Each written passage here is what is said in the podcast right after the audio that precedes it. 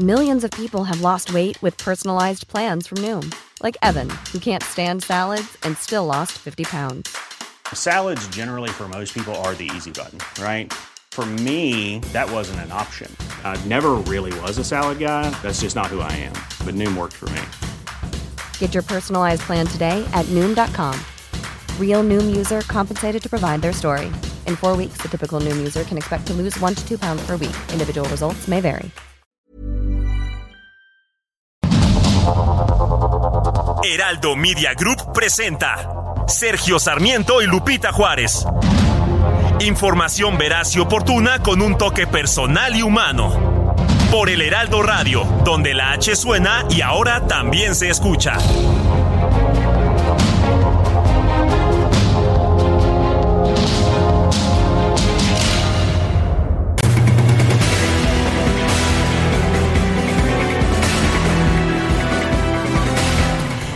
Amigos? Muy buenos días. Pues ya estamos en el 2024, estamos de estreno el primer lunes de este año que esperemos sea para todos un gran año lleno de muchas cosas buenas, de buenas noticias. Qué bien que están arrancando con nosotros informándose como siempre aquí en Sergio y Lupita. ¿Cómo les fue ayer?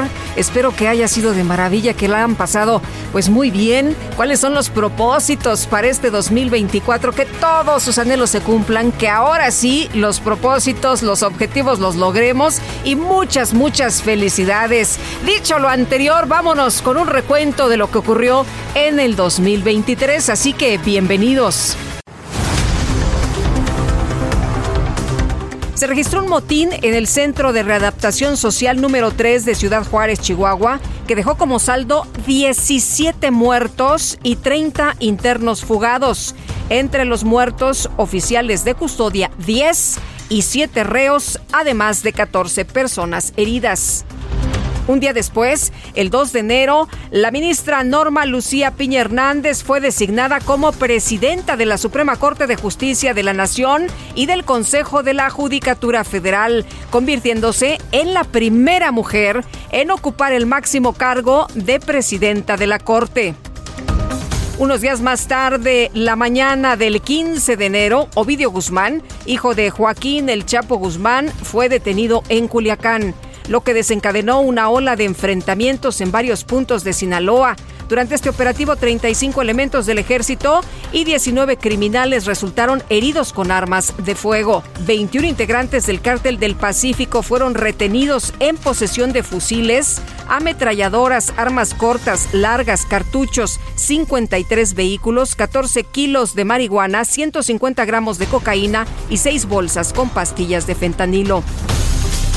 El sábado 7 de enero parecía un día normal. Los usuarios del metro realizaban sus recorridos habituales. Sin embargo, se registró el choque de dos trenes del metro en la estación La Raza Potrero.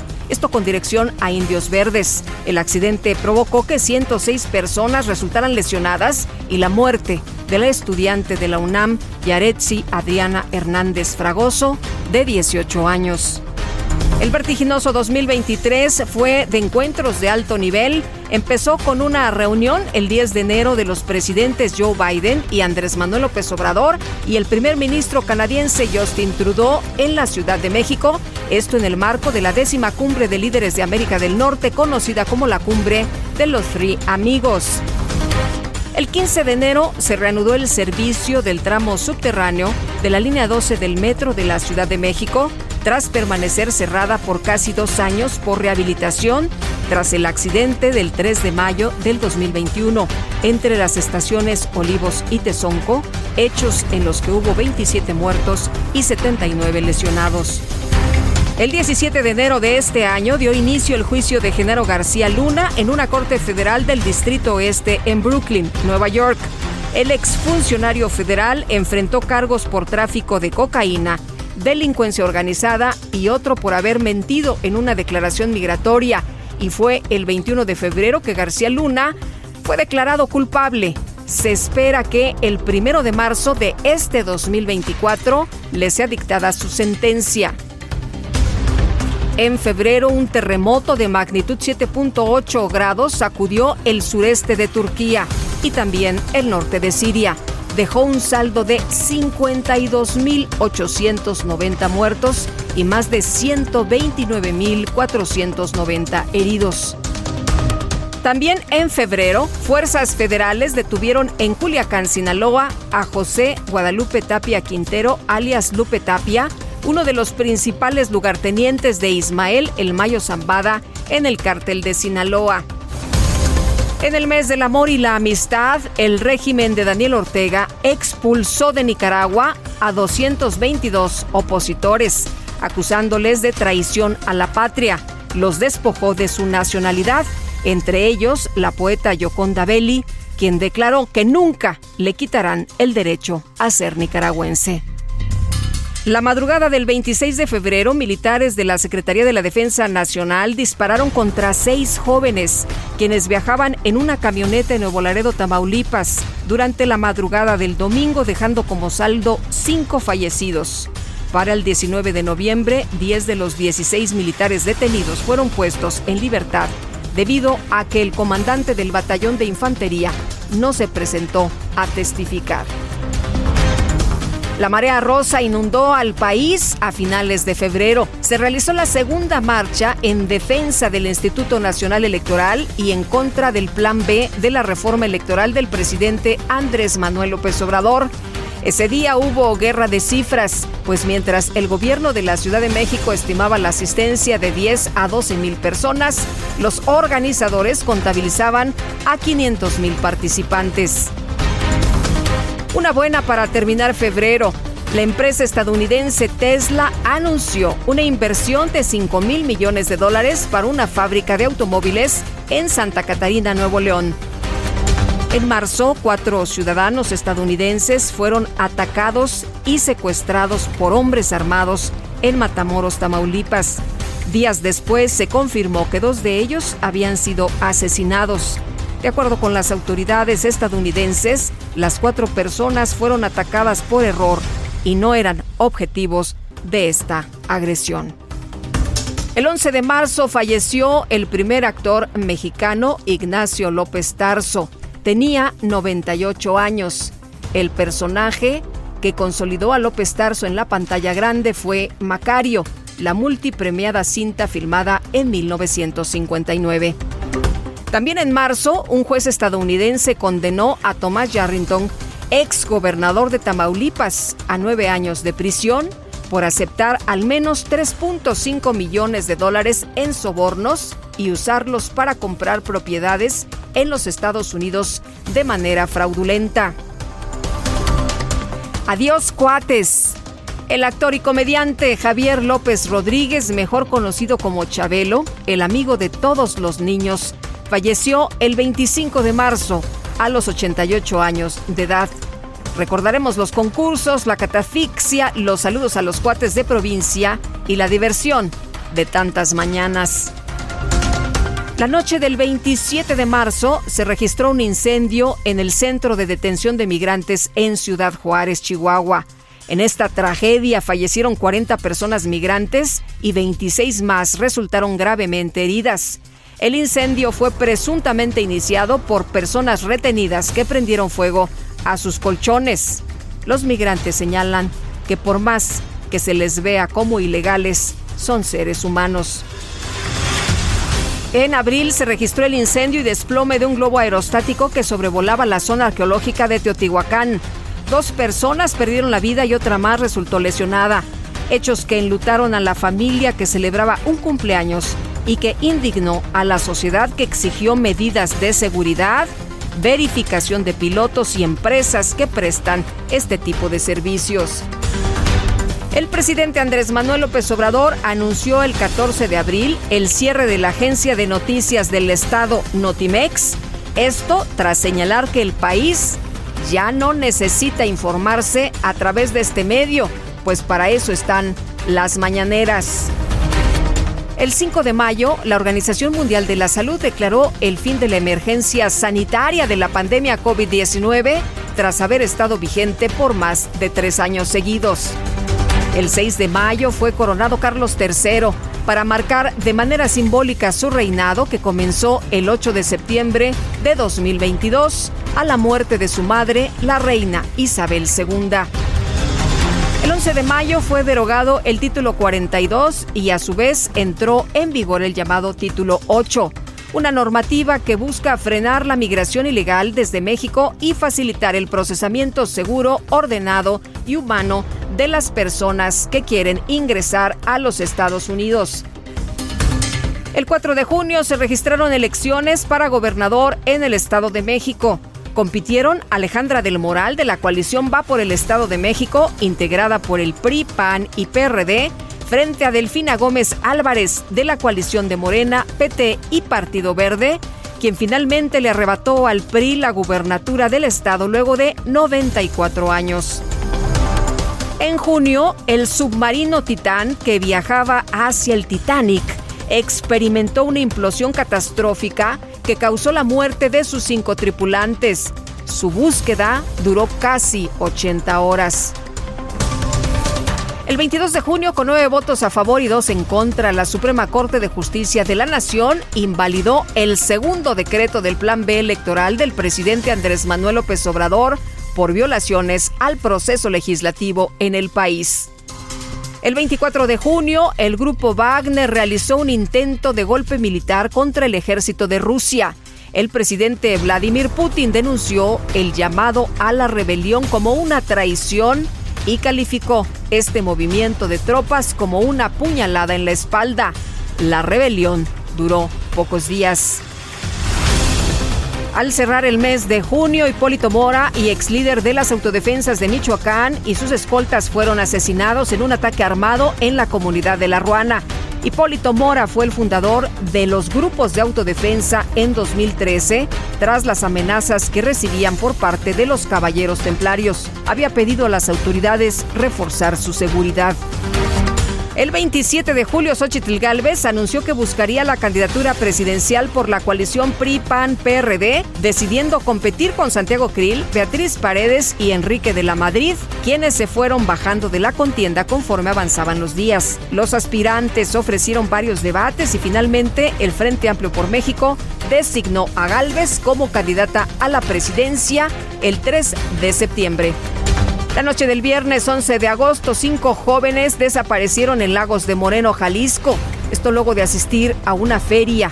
Roberto Olmeda Cuellar, Diego Lara Santoyo, Uriel Galván, Jaime Adolfo Martínez Miranda y Dante Hernández, quienes fueron vistos por última vez en el Mirador de San Miguel. Días después se confirmó su fallecimiento. El 6 de septiembre, Morena dio a conocer los resultados de su encuesta interna donde definieron que Claudia Sheinbaum encabezaría la lucha, esto rumbo a la elección presidencial. Para el 14 de septiembre, en la caseta de cobro de Cosamaloapan, entre los municipios de Córdoba y Coatzacoalcos, en Veracruz, el Instituto Nacional de Migración localizó en una caja de tráiler a un total de 350 mujeres, hombres y menores de edad migrantes originarios de Guatemala, Ecuador, Honduras y El Salvador que viajaban hacinados y deshidratados en la caja de la unidad. El 15 de septiembre, Ovidio Guzmán fue extraditado a los Estados Unidos por cargos de tráfico de fentanilo. El primero de octubre, el derrumbe del techo de la iglesia de la Santa Cruz en Ciudad Madero, Tamaulipas, dejó un saldo de 11 personas fallecidas, entre ellas tres menores de edad y 51 personas lesionadas. Festejaban varios bautizos. El 7 de octubre de 2023, Hamas y otros grupos armados palestinos de la Franja de Gaza iniciaron un ataque sorpresa contra Israel realizaron ejecuciones y secuestraron a más de 200 personas, en su mayoría civiles. Según el Ministerio de Salud israelí, al menos 1.200 personas perdieron la vida y casi 3.500 resultaron lesionadas. El devastador huracán Otis tocó tierra el 25 de octubre como huracán de categoría 5 en el puerto de Acapulco. El reporte oficial señala 52 muertos, 32 desaparecidos y miles de damnificados. El 9 de noviembre, el doctor Leonardo Lomelí Vanegas fue designado como el nuevo rector de la UNAM para el periodo 2023-2027. El 2 de diciembre, Samuel García anunció que se bajaba de la contienda por la presidencia de México en representación de Movimiento Ciudadano. Aseguró que participará en las elecciones del 2030 reasumió el cargo en medio de una crisis generada por la falta de acuerdos con el Congreso local para nombrar gobernador interino. El 8 de diciembre se registró un enfrentamiento entre un grupo de habitantes de Texcaltitlán con integrantes de la familia michoacana en un campo de fútbol. 14 muertos y 7 lesionados fue el saldo. Los campesinos denunciaron que son víctimas de extorsión. El 10 de diciembre, el polémico economista autoproclamado liberal libertario, Javier Milei, asumió la presidencia de Argentina luego de haber arrasado en la segunda vuelta de las elecciones que se realizaron en el mes de noviembre. El 15 de diciembre, el presidente López Obrador notificó al Senado su decisión de designar como nueva ministra de la Suprema Corte de Justicia a Lenia Batres Guadarrama luego de que el Senado no eligiera a ninguna aspirante de las dos ternas enviadas por el Ejecutivo. Es la primera vez que se elige a una ministra de forma directa. Y diciembre cierra con violencia. Fueron asesinados 12 jóvenes. Realizaban una posada en la ex hacienda de San José en Salvatierra. Al referirse a este ataque, el presidente López Obrador dijo que Guanajuato requiere de un trato especial porque es de los estados con más consumo de drogas.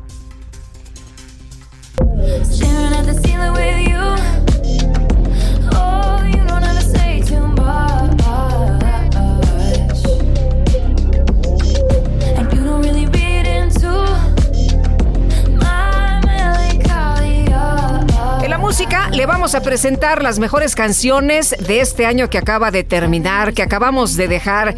Y vamos a escuchar, si les parece bien, a Taylor Swift, Taylor Swift que le acaban de dar eh, la portada, ¿no? Como la persona del año del 2023.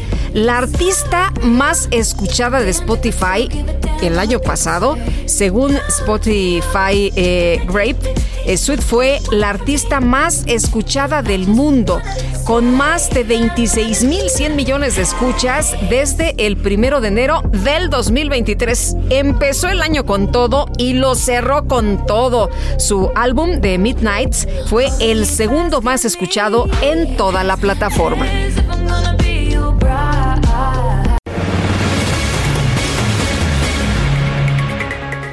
El Consejo Nacional de Evaluación de la Política de Desarrollo Social presentó su último informe sobre la pobreza y señala que 8.9 millones de personas dejaron de vivir en el umbral de pobreza. Escuchemos la conversación con el doctor José Nabor Cruz Marcelo, secretario ejecutivo del Coneval.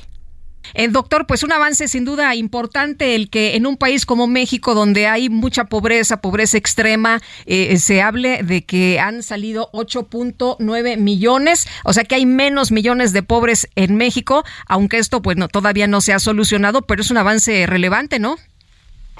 Efectivamente, el día de ayer, eh, a partir de la publicación por parte del INEGI de la encuesta nacional Ingreso Gasto a los Hogares 2022, que como recordarás lo dio a conocer hace un par de semanas, pues Coneval aplicó nuestra estimación de la metodología multidimensional de la pobreza para tener estos resultados. Efectivamente, 36.3% de la población para 2022 está en situación de pobreza multidimensional y al interior de este grupo poblacional tenemos que 29.3% está en situación de pobreza moderada y 7.1% de la población está en situación de pobreza extrema. La sumatoria de estas dos desagregaciones nos da el total de población, reitero, 36.3% en situación de pobreza multidimensional. Hay una reducción efectivamente, ya sea que lo comparamos a, a 2020 o inclusive a 2018. ¿Y cuáles serían las razones eh, que dieron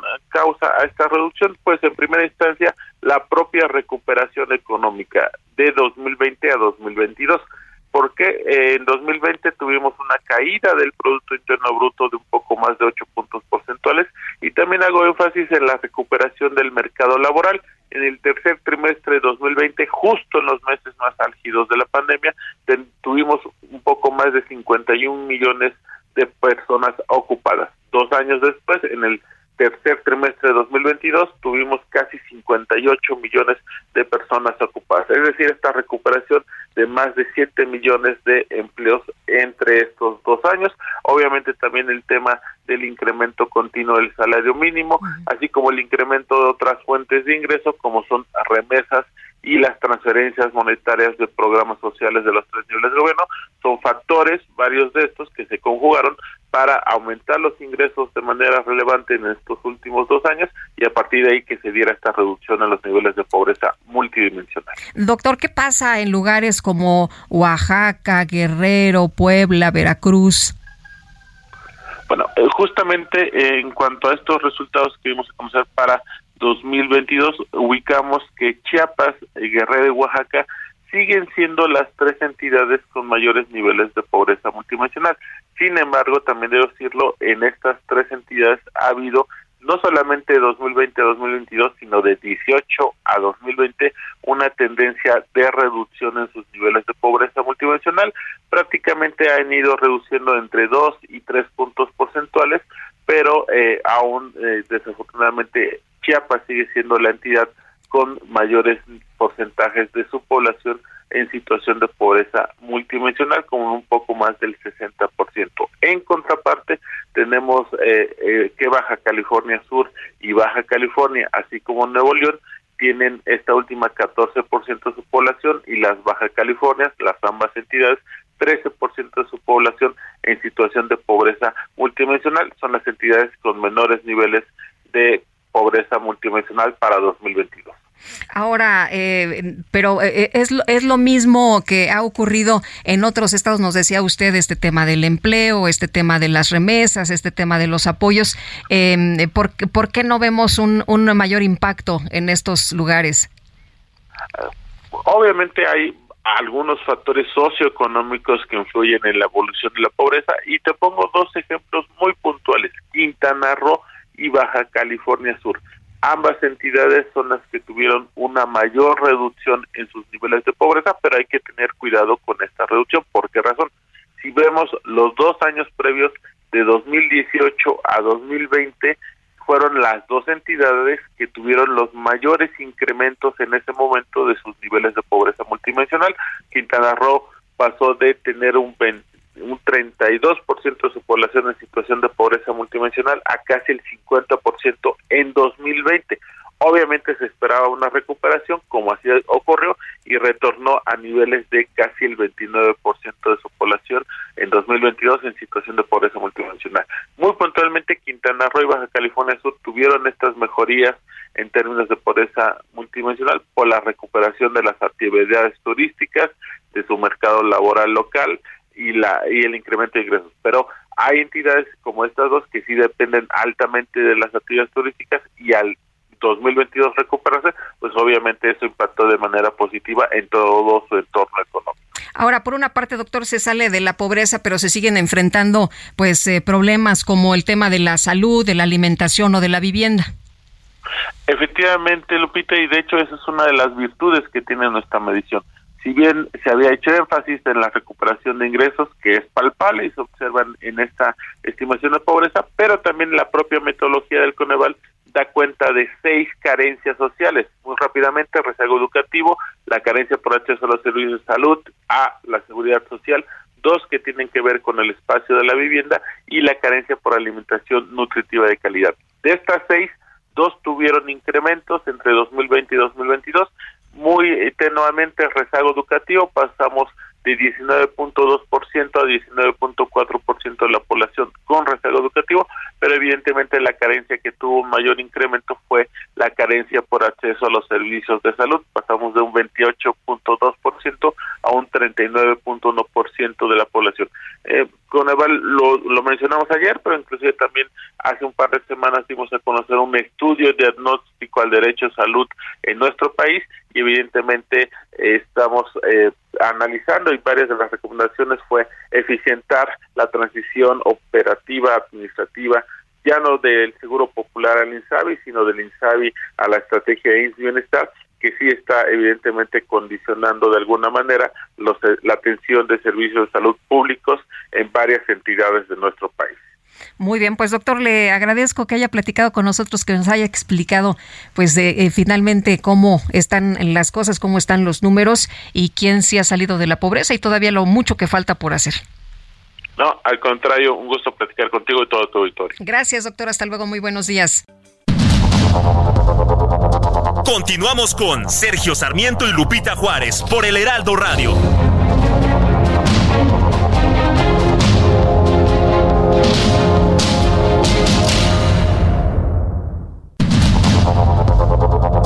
Continuamos con Sergio Sarmiento y Lupita Juárez por el Heraldo Radio.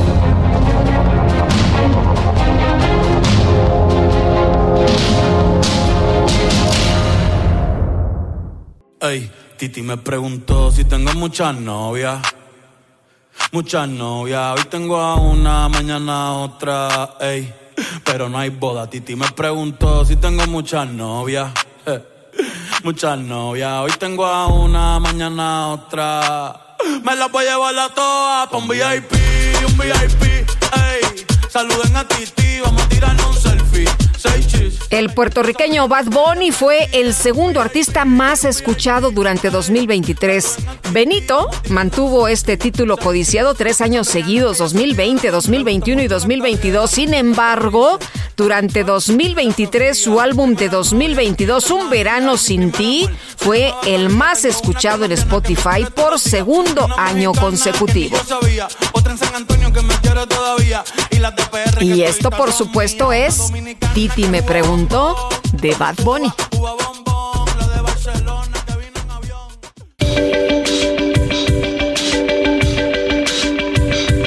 Para Lupita Juárez, tu opinión es importante. Síguela en arroba Lupita Juárez H.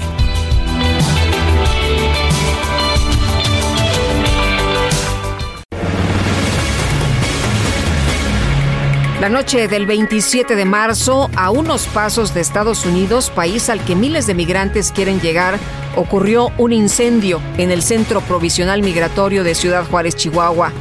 Al respecto, pudimos conversar con el director de la organización Pueblos Sin Fronteras, Irineo Mujica, quien denunció la política selectiva del Instituto Nacional de Migración y lamentó que las políticas migratorias de nuestro país no le den un trato humano a los migrantes que recorren el territorio nacional en busca del sueño americano. Irineo Mujica, gracias por tomar nuestra llamada. Eh, ¿Cómo ve esta situación? ¿Son, eh, ¿Es correcto que, pues, que estos ocho presuntos responsables sean investigados, que se presenten acusaciones en contra de cuatro? ¿Son los responsables? Eh, ¿cómo, está, ¿Cómo están viendo ustedes hasta este momento la situación jurídica después de la tragedia de Ciudad Juárez? Pues o sea está bien se tiene que conseguir se, se, tiene que conseguir por ejemplo, las personas que fueron responsables en, hasta cierto punto, pero la verdad las personas responsables fue el presidente López Obrador por, por tener este, este, esta aglomeración de tantas personas en, en, la frontera norte y la frontera sur por tener estos tratos ilegales con Estados Unidos, el comisionado Francisco Garduño que le van a dar un pase porque él es el verdadero culpable que los que los les da estos pases hacia la frontera norte y les dice que se vayan a la frontera norte y después los regresa para cumplir y estar moviendo la olla mientras no no quitan el título 42. La verdad, ellos son los culpables, o sea, indirectamente hay culpables directos y hay culpables indirectos. Y el presidente López Obrador, o sea, también se le va a pedir una orden de presión por hacer eso porque él fue el que provocó, fue la situación la que ha hecho y claro, van a van a sacar a esas personas como siempre, si no se la sacan, dice, si no se la sacan a palazos la la, la esa para poder quitarse el problema que han hecho, pero no no pueden esto, se les ha dicho desde hace mucho tiempo que era una bomba de tiempo, que tarde o temprano, ahora ¿cuántos culpables tenemos? Ahorita sí, hay dos culpables por la este, ¿dónde están los culpables del, de las personas de los trailers? No han hecho nada. O sea, esta situación es la situación la que ellos han provocado, es la política migratoria. Este, estas personas no eran criminales, estaban pues en esta y fue, y si fue una protesta. Esto es típico que la gente prende fuego ahí, pero no los dejan a quemar. O sea, sí está bien que se les castigue, claro que sí, no deberían de hacer por negligencia o lo que quieran, van a terminar dejándolos libres como siempre. A lo mejor al menos, al menos a los agentes de migración, porque no tienen uno solo. Y le van no, pero la verdad es culpable es el presidente que, que hizo, hizo los compromisos con Joe Biden para, para contener la migración y el presidente y el Francisco Garduño, el comisionado, fue el que los llevaba para el norte, los llevaba para el sur, se metían al este. Entonces, esto, estos también, los culpables indirectos también van a ser castigados o empiezan a cambiar nada o va a seguir la cosa como si nada. Eh, Irineo, eh, estos centros el presidente los identificó primero como albergues, pero eh, cuéntanos, ¿es, ¿es normal que existan estos centros? ¿Es normal que haya la detención de, de estas personas? Porque algunos de ellos argumentaban que traían papeles eh, con información que acreditaba que podían trabajar, que podían estar de manera legal, pero que pues no tomaron en cuenta absolutamente nada que, estaban encerrados de todas formas. Son papeles, o sea, regulares. Ellos, muchos de ellos les dan papeles para subir a la frontera norte, pero no respetan los papeles. O sea, la, la ley para, para el Instituto Nacional, para Francisco Garduño, piensa que las personas migrantes son de su propiedad y que las puede encarcelar cuando quiere, porque no son albergues, son centros de detención, son cárceles. Y estas cárceles que ellos dijeron cuando iba el presidente López Obrador y ellos habían dicho que estas cárceles iban a cerrar porque son cárceles al, al nombre y esto que no los hayan dejado no solo es, o sea, ellos piden, o sea, piden instrucciones, o sea, y estas instrucciones dicen que los deben de llevar con papeles y sin papeles los regresan. No es un caso, tenemos, dice, cientos de casos documentados, pero como el comisionado Gardullo utiliza la ley selectivamente y piensa que porque ellos otorgan los papeles bajo la ley puede quitárselos, puede ponerlos y eso no es normal. El, comisionado Gardullo debe de renunciar porque él es el que en esta administración ha hecho anteriormente, anteriormente se hacía, o sea, se respetaba un poco más la ley ahora, o sea, con este, este, este comisionado no lo ha respetado, pero es por instrucciones de, de los Estados Unidos que hacen sus acuerdos y no dejan salir, o sea, retener la migración en México es el problema, no puedes retener tantas personas en la frontera norte y frontera sur y pensar que no te van a ocurrir, ya sea trailers o esto, lo. Tenemos, tenemos a muchas personas más que ninguna otra administración que se han ahogado en el río que no se estaban ahogando, en el, en el desierto, en todos lados tenemos muchos problemas. Ahora, en esto de que los regresan, que llegan a la frontera norte, en vez de que les otorguen un documento ahí, los regresan hacia la frontera. Y cuando regresan hacia la frontera sur, pues a otra vuelta un calvario, son secuestrados en el camino, no se pueden decir los secuestros, o sea, realmente es una es, es una lástima y a veces van a van a buscar a estas personas y van a pagar por algo que, o sea, que sí son culpables a lo mejor porque participaron, pero los culpables indirectos, los culpables intelectuales que formaron la condición, van a quedar libres y se van a lavar las manos y van a culpar a esas personas. Sí, yo no digo que esas personas no tienen, no tienen, o sea, definitiva, los, los que no abrieron la cerca, no tienen, o sea, están bien, pues este, estas personas definitivamente, pero estaban siguiendo instrucciones y esas instrucciones y esos culpables indirectos son los que también deberían de pagar. De perdida debería de renunciar el comisionado porque no tiene el perfil para tratar a las personas y fueron los que se han encargado de, modificar, de pensar que pueden hacer esto con los migrantes. Eh, por lo que estoy escuchando, Irineo, eh, aquí realmente la responsabilidad radica en las políticas migratorias de Estados Unidos y de México también. Definitivamente, los dos son responsables. El título 42 es un título ilegal es un título que es para, para la, la cuestión sanitaria de, de hace décadas. Y sin embargo, Joe Biden y el presidente López Obrador se pusieron a hacer acuerdos para contener la migración por cuestiones políticas y con gusto lo han hecho. Pero aún así, o sea, hicieron esas, o sea, nosotros, o el, comisionado Francisco Garduño tenía la elección de no hacerlo tan duro como lo hacía este este el comisionado anterior que él el cómo se llama el, otro comisionado. Tonatio, Guillén fue corrido precisamente porque respetaba los derechos humanos y decía esto no se puede hacer esto sí se puede hacer y aunque no estábamos de acuerdo con él nos damos cuenta que lo respetaba.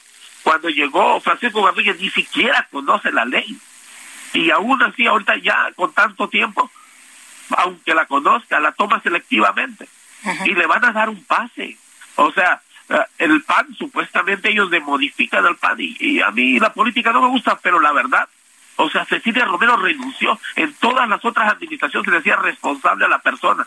No se les daba un pase. ¿Dónde están los demás culpables de, del, por ejemplo, de los trailers? él ha premiado, es la primera vez que va a agarrar a alguien y al menos lo van a detener. Y eso porque, porque siente el agua hasta el cuello, porque se está ahogando, porque fueron sus políticas y los dos deberían de sentirse culpables y no solo culpables, deberían de también pagar por lo que han hecho, porque esa sangre no se va a lavar con que le echen la culpa a otro. Mm, sus políticas eh, y ellos fueron y es un crimen de Estado. Hay, hay versiones eh, en el sentido de que el delegado eh, estatal del eh, Instituto Nacional de Migración dio la orden de que no sacaran a las personas, a pesar de que se le comentó que estaban incendiándose ahí los colchones, que había humo, que pues la situación era peligrosa, que él dio la orden de no abrirles. Em, se nos ha dicho que fallaron los protocolos, pero em, ¿cómo ves tú estas reacciones? no, no saben cómo reaccionar, no saben cómo eh, hacer las cosas. Tenemos personas que no están capacitadas para trabajar en, estos lugares. Tenemos personas que son inconscientes, tenemos personas que tienen una, una, ideología militar, eso es lo que le estoy diciendo, que para mí, o sea, la, el, el Francisco Garduño está impuesto a tratar con personas que, que son narcos, con personas que son criminales de alta, y estas personas que vienen son familias, eh, lo, hemos, escuchado de ellos, déjenlos que caminen hasta que se revienten, estos son animales, golpeenlos, a, les quieren aplastar la cabeza, o sea, definitivamente es la ideología de pensar que estas personas, o sea, son personas como un narcotraficante de paro, porque ni siquiera esto, porque en esta administración, o sea, hemos visto cómo tratan a los narcotraficantes, también son seres humanos supuestamente y hacen lo que, pero la verdad es esta ideología de pensar que estas personas no tienen y es esto se ha ido haciendo gradualmente donde los nosotros hemos documentado donde el, Instituto Nacional de Migración pues ha dicho o que son animales o dejen los que se revienten, no los dejen tomar, es también el presidente o, viene desde arriba de la cópula, donde dicen no los dejen entrar a, los pueblos y déjenlos que, que no les den ni agua.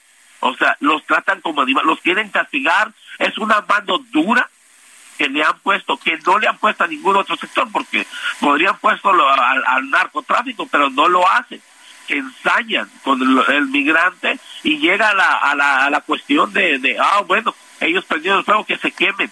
O sea, protestas en las cárceles siempre han hecho y los migrantes, pero quisieron darle un escarmiento y obvio, o sea, ¿cómo vas a dejar que se quemen? Ahora, ¿cómo yo voy a seguir como ser humano que, que las personas se quemen nada más? Porque, o sea, prendieron ahí, o sea, y los voy a dejar, ah, bueno, que se quemen todos. Uno lo prendió y voy a castigar a todos los demás que se mueran. O sea, y es, pero esta es la forma que piensa el, la cópula, los encargados la gente que ha puesto el, comisionado Francisco Garduño, él es el culpable y su ideología y la forma, y lo hemos visto como han golpeado a migrantes, y yo soy testigo y también tengo los golpes que me han dado los agentes de migración cuando hacemos este tipo de protestas. No quieren que la gente proteste y por esa razón la castigan de esta manera, pero ya eso se pasó demasiado. Bueno, Irineo Mujica, eh, Mujica, director de Pueblos Sin Fronteras, gracias por conversar con nosotros esta mañana.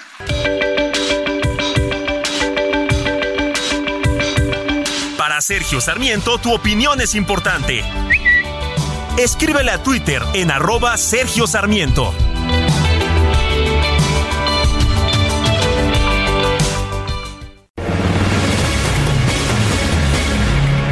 Históricamente, las mujeres en México y en el mundo han sufrido violencia. Jacqueline Loaz, defensora de derechos humanos, nos explicó de manera detallada qué es la violencia política en razón de género. Jacqueline, ¿cómo estás? Muy buenos días. ¿Qué tal, Lupita? ¿Cómo estás? Muy buenos días. Qué gusto poder conversar contigo el día de hoy sobre este tema que, bueno, se dicen tantas cosas, pero la verdad es que hay que tener muy claro la violencia política contra las mujeres por razones de género. Eh, Jacqueline, eh, una de las preguntas que se hacían es, eh, ¿por qué no es lo mismo? ¿Por qué la, eh, la, violencia en contra del hombre no es la misma? ¿Por qué las mujeres, a ellas sí se les señala y sí se les protege contra la violencia política en razón de género? Bueno, mira, a mí me gustaría empezar eh, diciendo, aclarando algunas cosas. Efectivamente, género no es sinónimo de mujer. Género se refiere a lo masculino y femenino. Pero también es cierto que históricamente las mujeres en México y en el mundo, pero hablando concretamente de, de México, hemos vivido violencia. Solamente recordemos que solamente han pasado 76 años desde la primera reforma que garantizó que las mujeres podíamos votar y 68 desde que ya pudimos efectivamente ejercer el voto. Uno de los principales motivos por los cuales a las mujeres no se nos daba en ese momento el derecho a votar y ser votadas, se decía que porque un hombre nos iba a decir por quién votar y si ya votaban los hombres, ¿para qué votábamos nosotras? Y el segundo motivo por el cual no se nos daba el derecho al voto era porque se decía que los sacerdotes iban a inducir nuestro voto.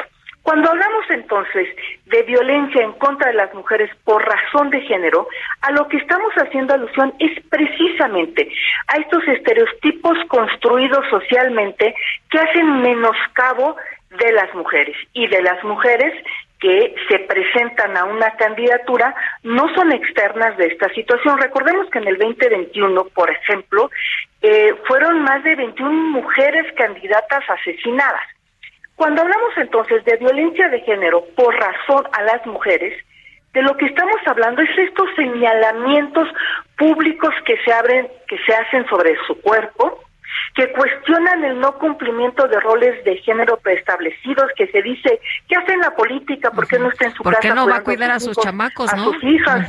¿Por qué exactamente, por qué no está cuidando al marido? O que se pone en duda nuestras capacidades, recordemos a Eufrosina, una mujer indígena que gana el proceso y sin embargo es retirada porque se dice que las mujeres no tienen la capacidad de estar en la política porque somos débiles, y lo pongo entre comillas, por supuesto, y que no podemos estar ahí. Y lo más grave, cuando hablamos de esta violencia en contra de las mujeres, es cuando también se hace alusión y se pone en duda de cómo está ahí.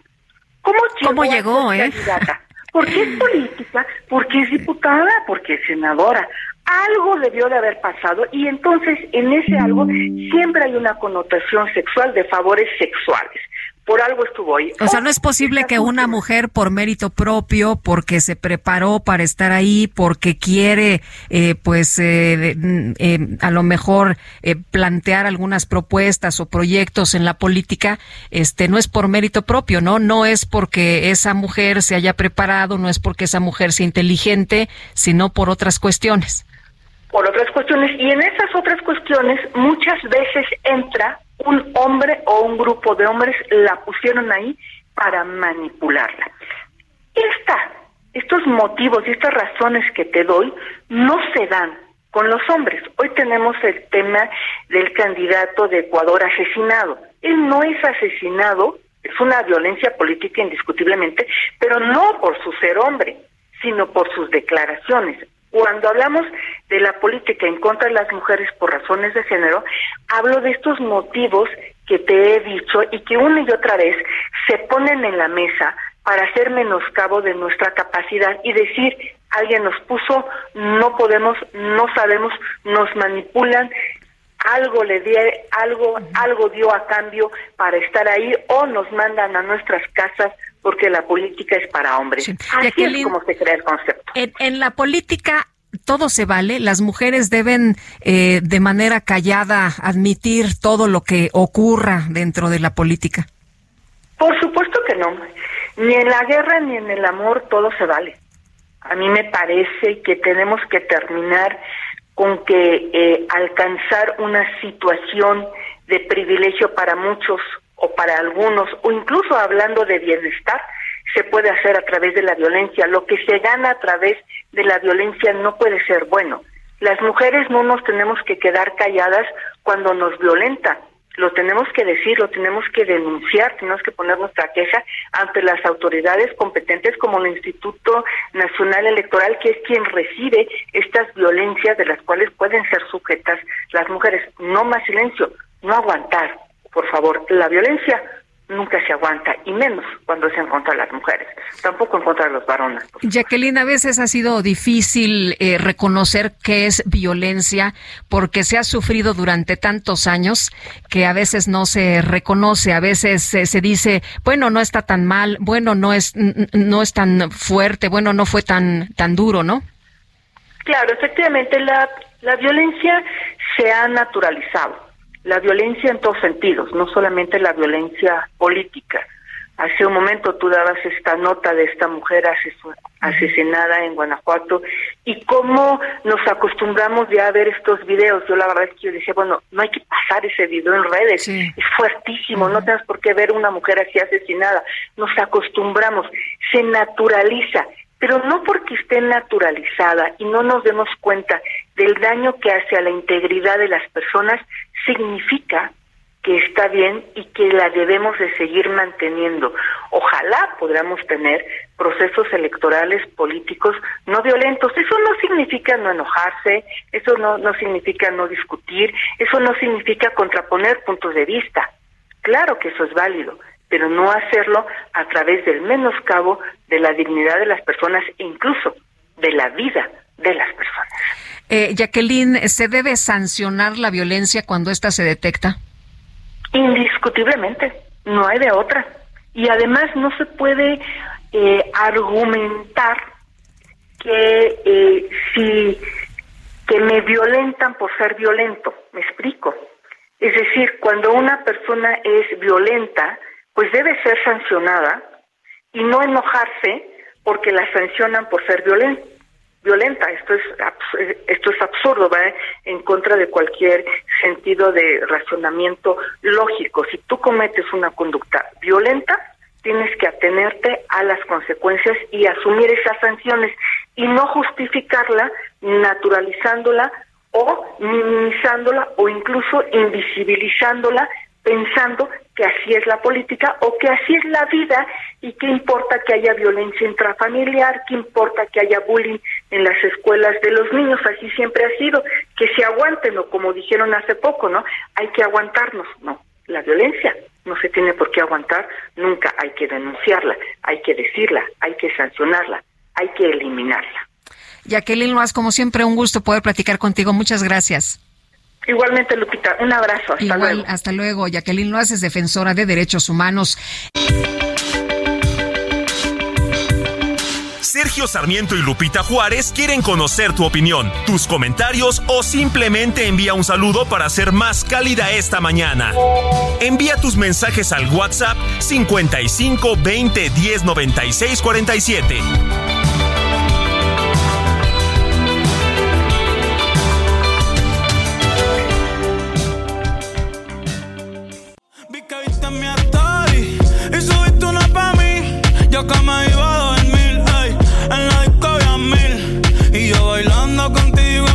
Aunque sé que no debo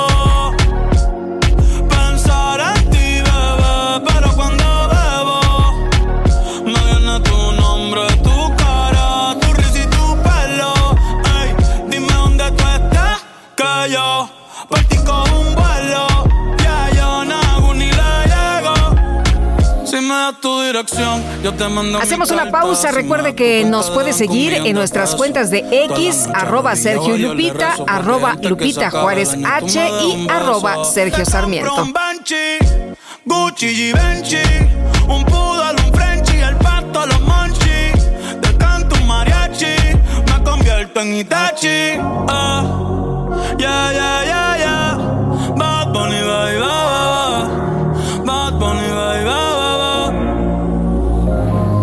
wase kusuchitai Demo anata toda ke Doko ni maska Doko ni maska Ke wase kusuchitai Demo anata toda ke Doko ni maska Doko ni maska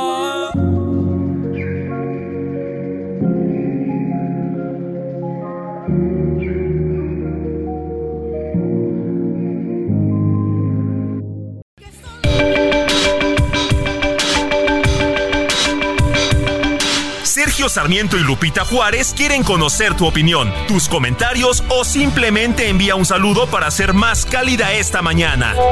Envía tus mensajes al WhatsApp 55 20 10 96 47.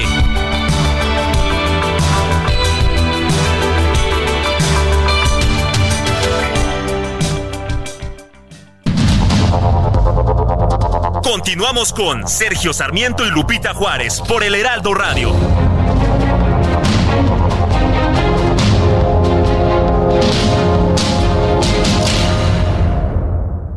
We were good, we were gold, kind of dream that can't be sold.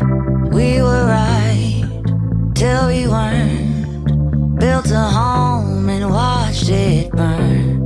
¿Qué tal Flowers? Este himno al empoderamiento de Miley Cyrus es la canción más escuchada del año en Spotify con 1.6 millones de escuchas. Además de este reconocimiento, en junio de 2023, Billboard clasificó a Flowers como la mejor canción de 2023.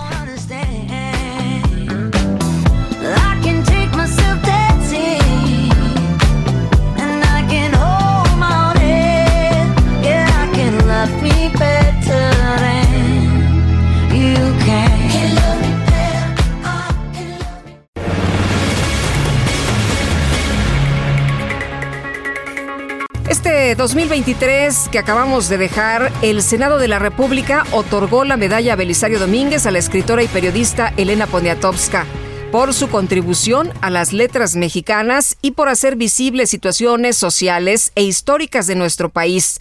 Tuvimos la oportunidad de hablar con ella y hacer un recorrido por su evolución como escritora. Buenos días, muchas gracias por querer entrevistarme. Eh, Elena, eh, usted ha recibido a lo largo de tantos años muchos reconocimientos. ¿Qué significa ahora el recibir esta medalla Belisario Domínguez? Bueno, es el, un poco el final de mi vida, como se llama, se puede llamar el broche de oro, es decir, que es una clausura que no me esperaba yo y es una clausura que me halaga muchísimo porque recuerdo que hace años cuando todavía vivía Rosario Castellanos me hablaba de Belisario Domínguez y fui a Chiapas pensando varias veces en Belisario Domínguez y en lo que había en la persecución de la que fue el víctima por hablar, ¿no? Entonces los periodistas siempre corremos un riesgo, claro que no como el que corrió Belisario Domínguez, ¿no?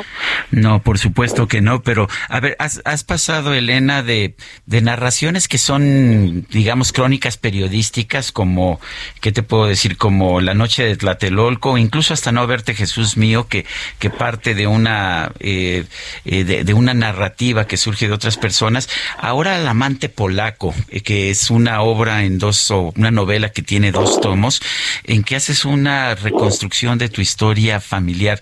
¿Qué tanto ha cambiado Elena Poniatowska como, pues como narradora a lo largo de, de todos estos años, desde las obras que, desde tu primera novela, Lilus Kikus, de 1955? Bueno, yo me inicié con Lilus Kikus, que inició una colección que se llamaba Los Presentes, en donde, pues, en donde publicaron por primera vez Carlos Fuentes con Los Días Enmascarados, José Emilio Pacheco, Álvaro Mutis, muchos jóvenes, bueno, Mutis no era joven, pero muchos escritores entonces que se iniciaban, ¿no? En esa colección Los Presentes. Entonces eso fue un gusto muy grande, fue en los 50, tú no habías nacido, yo creo. Yo ya había nacido, sí. Era de Ediciones Era, ¿no? Este, si no mal recuerdo. Era de, de Ediciones Era, que tampoco ya todo eso ya se lo llevó el viento y luego ya después ya yo me inicié en Excelsior y después ya pasé a ya novedades. pasé a, novedades. Mira qué bien lo sabes. Pues soy fan no sé si te has dado cuenta alguna vez o cuando he escrito sobre ti pero tú sabes que son que soy fan. Pero a ver eh, cuando veo yo el amante polaco veo una novela mucho más compleja una novela eh, pues, sí que trata un tema de tu familia pero que es una narrativa histórica impresionante. Eh, ¿qué, qué, ¿Por qué es importante el amante polaco? No, fue un poco para saber, porque yo oía que decían a mi papá, a mi mamá, cuando en Francia, que les decían al altezas y que eran príncipes y bla bla bla. Y entonces dije bueno qué significa eso qué es eso eso en México cuando llegamos ya tenía yo 10 años.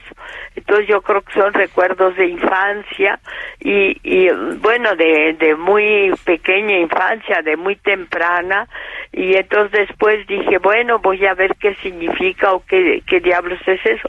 Además fui a Polonia me invitaron a Polonia los comunistas un Alexander Becker que fue consejero cultural aquí en México y que había estado en la guerra civil de España y era está eh, muy ligado a todo lo latino a todo lo de América Latina también. Entonces me invitó y fue un viaje fantástico que hice con mi mamá.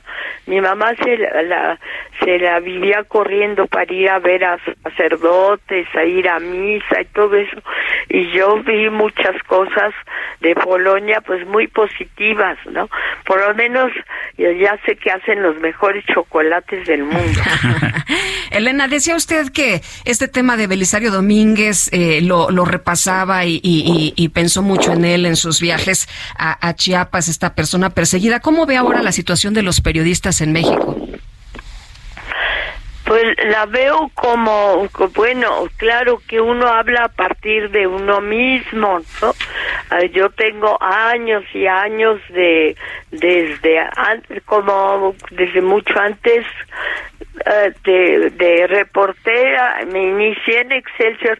Ojalá y se acordaran de una periodista muy bonita que decían Bambi por Walt Disney, por la película de Bambi, porque tenía unos ojos enormes. Era la esposa de un gran, gran pintor, Alberto Gironella, y me inicié en Excelsior al lado de ella bueno, a ella no le gustó nada que yo entrara, pero después ya nos quisimos, ya ella me quiso. ¿Ana Cecilia Treviño? sí, Bambi, Ana Cecilia Treviño, que tuvo dos hijos con Alberto Gironella, Barbarita y Betito. Eh, una de tus, de tus obras que quizás no es de las más leídas, pero que a mí me parece entrañable por lo que significa para ti es El Universo o Nada, biografía del estrellero de, de Guillermo Aro, pues que también te acompañó durante muchos años. Cuéntanos de tu estrellero. Ay, pues sabes muchísimas cosas, me dejan. Mi, mi estrellero fue conocer a, en Tonancintla a Guillermo Aro y es el papá de mis hijos y tuve por él una admiración. Yo creo que es muy difícil no enamorarse si uno admira. Eh, eh, eh, admirar a, es una de las premisas del gran enamoramiento y yo sentí por él un deslumbramiento enorme y también me sentí muy halagada de que él este me escogiera. Entonces yo creo que fue una unión de, de, mi parte de gran admiración por un hombre que finalmente vivía para situar a la ciencia de México, a la astronomía que además sí tuvimos antes en Yucatán muchas posibilidades de observar el cielo y tuvimos de veras este eh, sabios en ese en ese sentido entonces la continuidad que le dio Guillermo Aro a mí me llenaba de pues de orgullo de felicidad no de que en Tonantzintla verla encima de una eh, iglesia barroca que es una de las más bellas de México, llena de angelitos, pues él tuviera esa gran observación del cielo, que después se fue allá Baja California. Eh, Elena, el, bueno, aquí tuvimos un problema con el micrófono, pero Elena, preguntarle sobre eh, el eh, pues, presidente no, no va a acudir a esta ceremonia. En su lugar va a estar Adán Augusto López, el secretario de Gobernación. ¿Le hubiera gustado que el presidente estuviera con usted? Sí, me hubiera encantado porque lo conozco bien, lo quiero bien, lo acompañé muchísimo en su campaña, estuve muchísimas veces en el Zócalo a su lado, pero él dice que, que a lo mejor le lo insultan o le faltan al respeto. Y yo a Dama Augusto no lo conozco, nunca lo he visto, pero bueno, lo, lo me dará mucho gusto que él vaya. Muy bien. Bueno, pues eh, Elena, eh, eh, te, mando un fuerte, un fuerte abrazo. Sé que te voy a ver para, para una entrevista posterior, pero te mando un fuerte abrazo, todo mi respeto y la verdad es que me alegró mucho esta designación y me, me alegra mucho además que recuerdes a Rosario Castellanos en esta, en esta, en este momento. Ah, claro, sí, es, es inolvidable esa mujer, esa gran poeta y escritora y, y gran mexicana, pues fue nuestra embajadora en Israel y Golda Meir la admiraba. Sí. Pues muchas gracias, Elena, por platicar con nosotros y muchas felicidades. Muchas gracias a ustedes. Hasta luego, muy buenos días.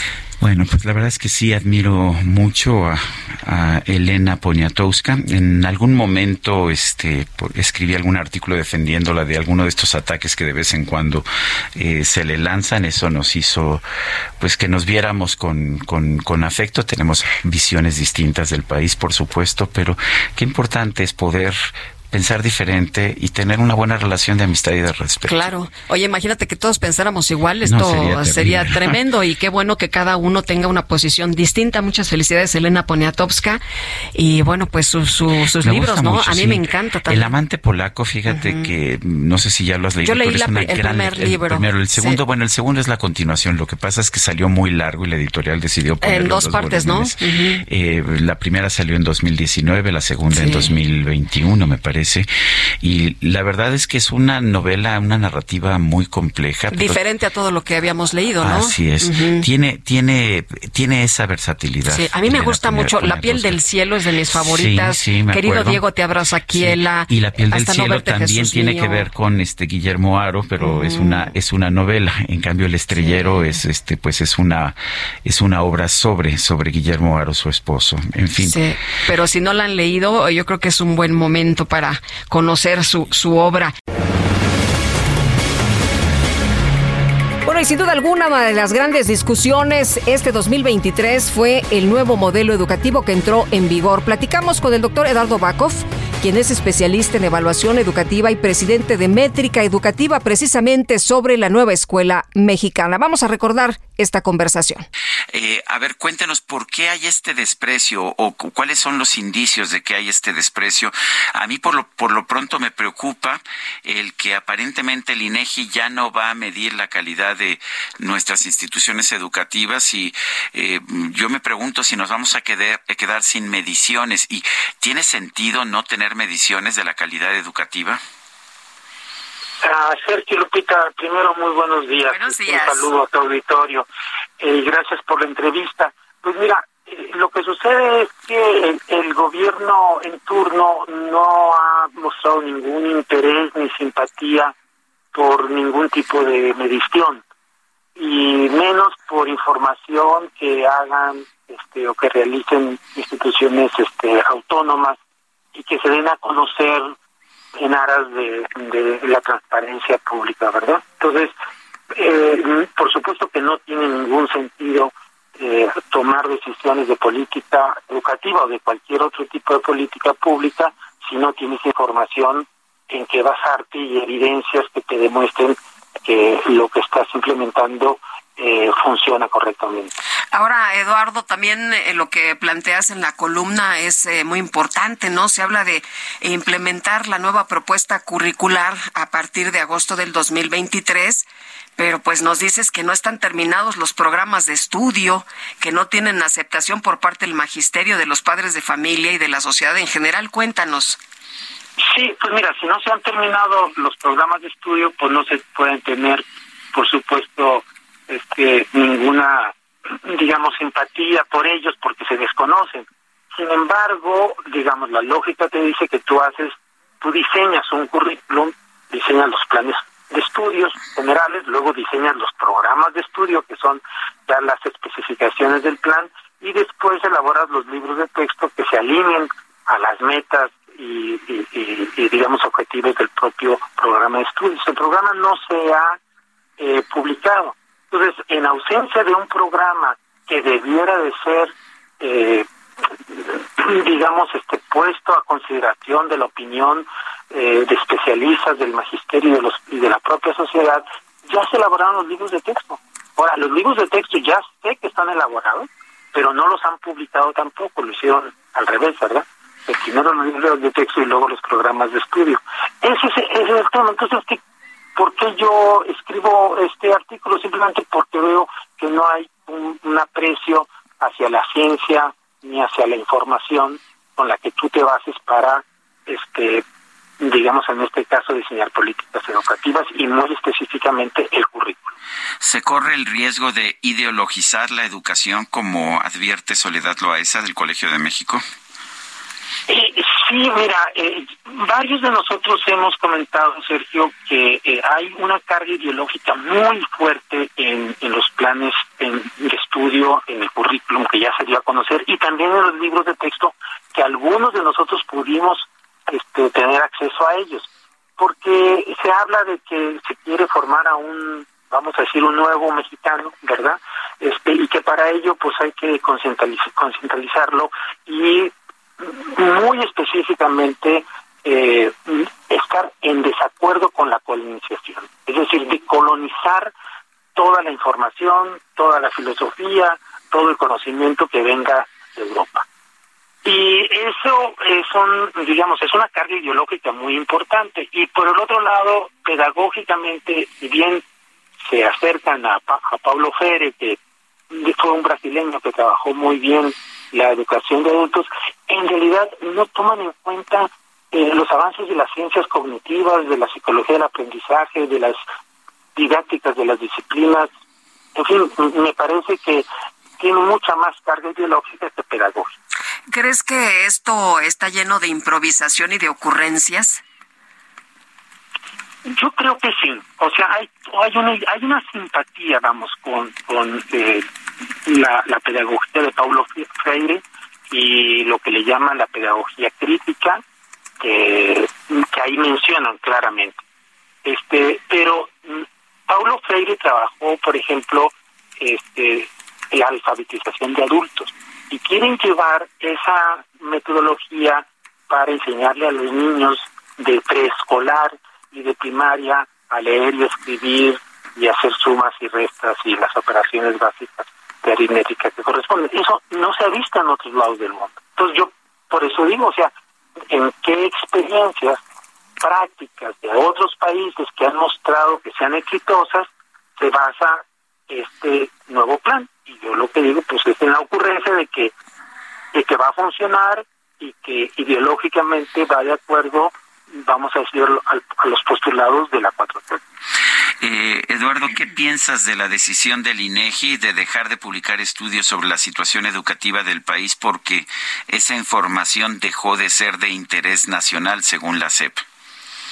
Sí, me parece terrible, este Sergio, porque digamos en este camino va ha ido transitando este gobierno desde la desaparición del Instituto Nacional para la Evaluación de la Educación, que era el que generaba las estadísticas eh, fundamentales básicas en materia educativa, desaparecen a ellos, digamos, a esta institución, la sustituyen por el Mejor Edu, pero el Mejor Edu no quiere hacer ningún tipo de evaluación este como se hacía anteriormente lo poco que queda eh, queda en el INEGI y ahora este, declaran que no es de interés, fíjate, no es de interés público las estadísticas fundamentales de la educación básica. Entonces van acotando toda la información y quitándotela eh, para que tú como ciudadano o yo como especialista pueda acceder a ella. Entonces me parece no solamente terrible por parte de la Secretaría de Educación, es la que solicitó esto,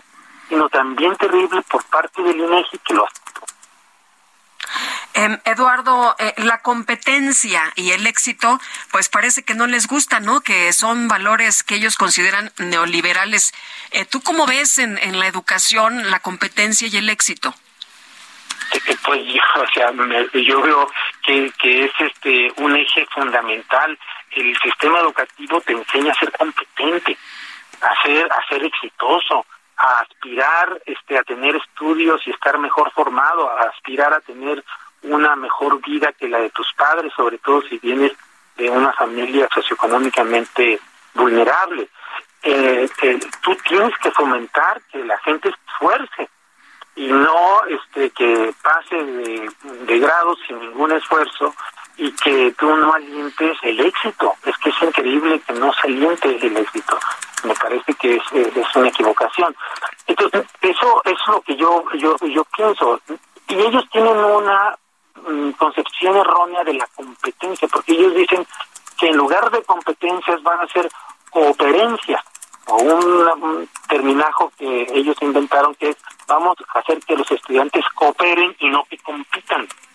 Este, pero digamos, no se trata de enseñarles a la competencia mala, sino que seas competente en la profesión o en el ejercicio este práctico, ¿verdad?, de, lo que tú hayas estudiado. Este, no se trata de que tú compitas con, con, una, con un alumno contra otro, ¿no? Entonces hay toda una falsa concepción al respecto, pero contestando tu pregunta, yo pienso que es un error. Hay que estimular el éxito, hay que estimular el esfuerzo. Eh, y esto sí implicaría también pues la, la competencia, porque hablaste de ser competente, pero también hay esta idea de que los seres humanos mejoramos por la competencia, de que por eso necesitamos medirnos y compararnos con los demás. Eh, de alguna forma, Paulo Freire y otros eh, pedagogos planteaban precisamente que no era necesario eso, que los alumnos no tenían por qué competir entre sí. ¿Tú ves esta competencia necesaria? Pues es que vivimos cerca en un mundo en donde eh, se compite, es decir, las naciones compiten por mercados.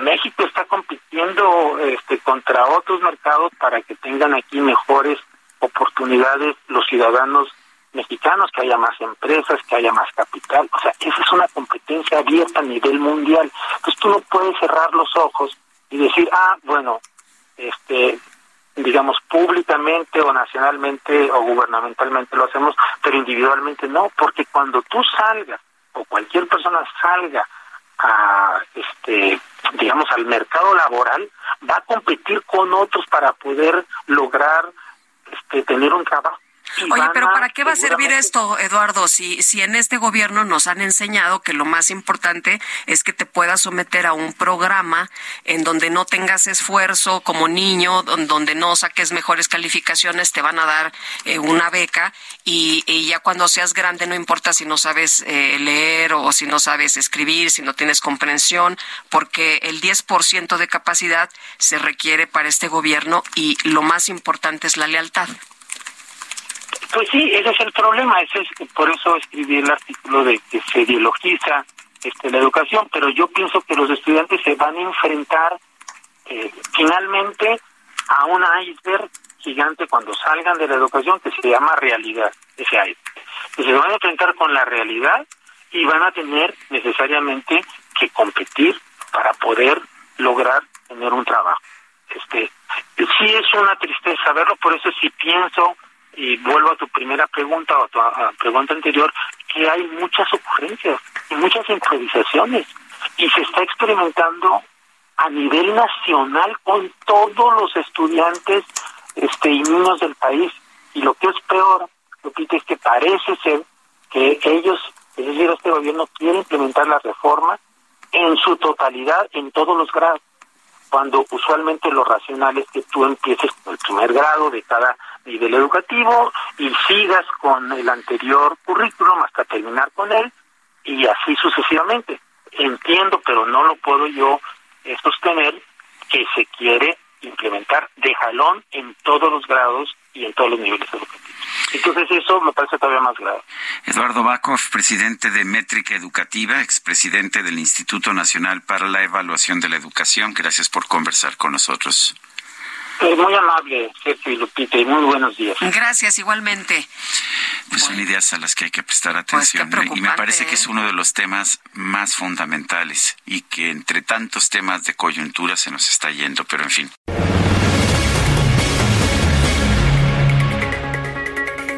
Tenemos que hacer una pausa, pero regresamos. La invitación para que se quede con nosotros en este primer programa del 2024.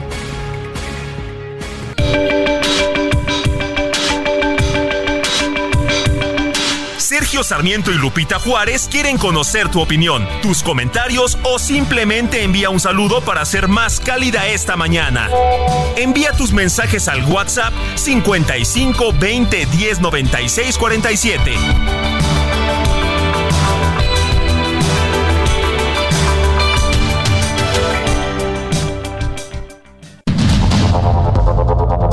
Continuamos con Sergio Sarmiento y Lupita Juárez por el Heraldo Radio.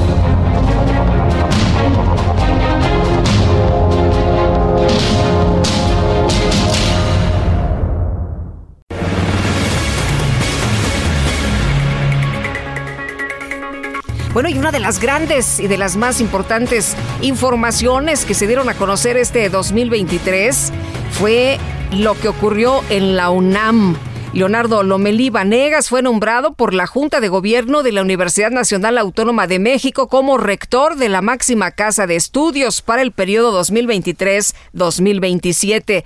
Tuvimos la oportunidad de platicar con él acerca del rumbo que tomará la universidad en los próximos cuatro años y esto fue lo que nos comentó.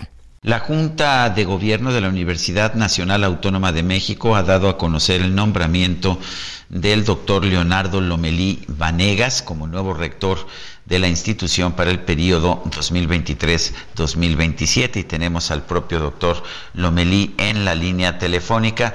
Doctor Lomelí Vanegas, cuéntenos, ¿está usted asumiendo la responsabilidad en un momento en que parece haber diferencias, por lo menos, entre la UNAM y el presidente López Obrador, o quizás en que el presidente ha expresado una serie de posiciones críticas al respecto de la Universidad Nacional Autónoma de México. ¿Dificulta esto su futura función? Yo espero que no. Buenos buenos días, Sergio. Buenos días. buenos días, yo espero que no.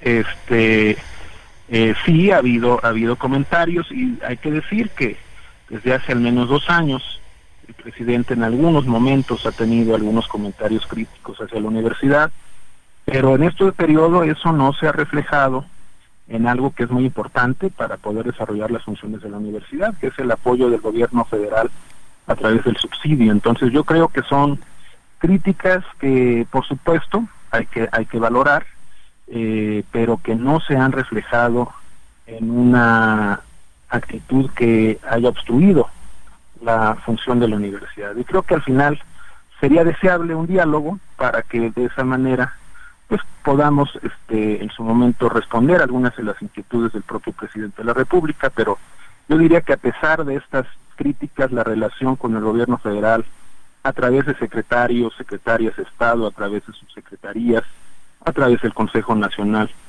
ahora de Humanidades, Ciencia y Tecnología, pues ha seguido funcionando y la universidad ha podido tener este, apoyos para realizar sus funciones.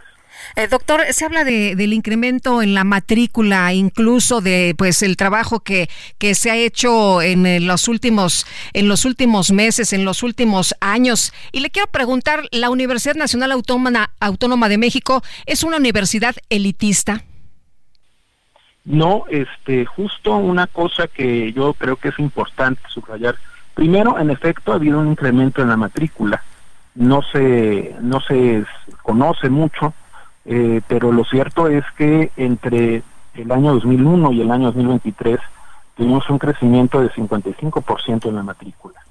Eh, eso muchas veces ha generado eh, problemas en, algunos planteles, en algunas facultades que ya de por sí estaban saturadas.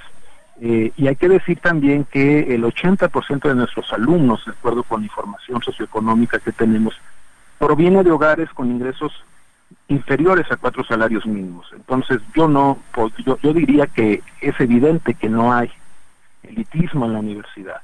Hay, por supuesto, rigor académico, pero eso no se traduce en elitismo. Eh, doctor Lamelí, ¿qué viene ahora? ¿Qué, ¿Qué tipo de medidas puede usted impulsar dentro de esta universidad en la cual ha servido usted virtualmente toda su vida? Creo que es muy importante fortalecer el bachillerato. Eh, creo que además tenemos que hacernos cargo de las afectaciones que en el aprendizaje tuvo la pandemia en todos los niveles, pero en el caso del bachillerato es particularmente preocupante porque si no llegan con suficientes bases eh, pueden eh, rezagarse en sus estudios de licenciatura. Entonces, eso es muy importante. Es muy importante mantener actualizados los planes y programas de estudio y sobre todo también innovar en los métodos de enseñanza. Si algo nos enseñó la pandemia es que podemos aprovechar mejor los diversos recursos tecnológicos con los cuales disponemos. Creo que esto es hoy obligado, debemos de construir eh, modalidades mixtas o híbridas de enseñanza, porque esa es la tendencia y esa será, creo yo, la constante a lo largo de este siglo con cambios tecnológicos tan acelerados.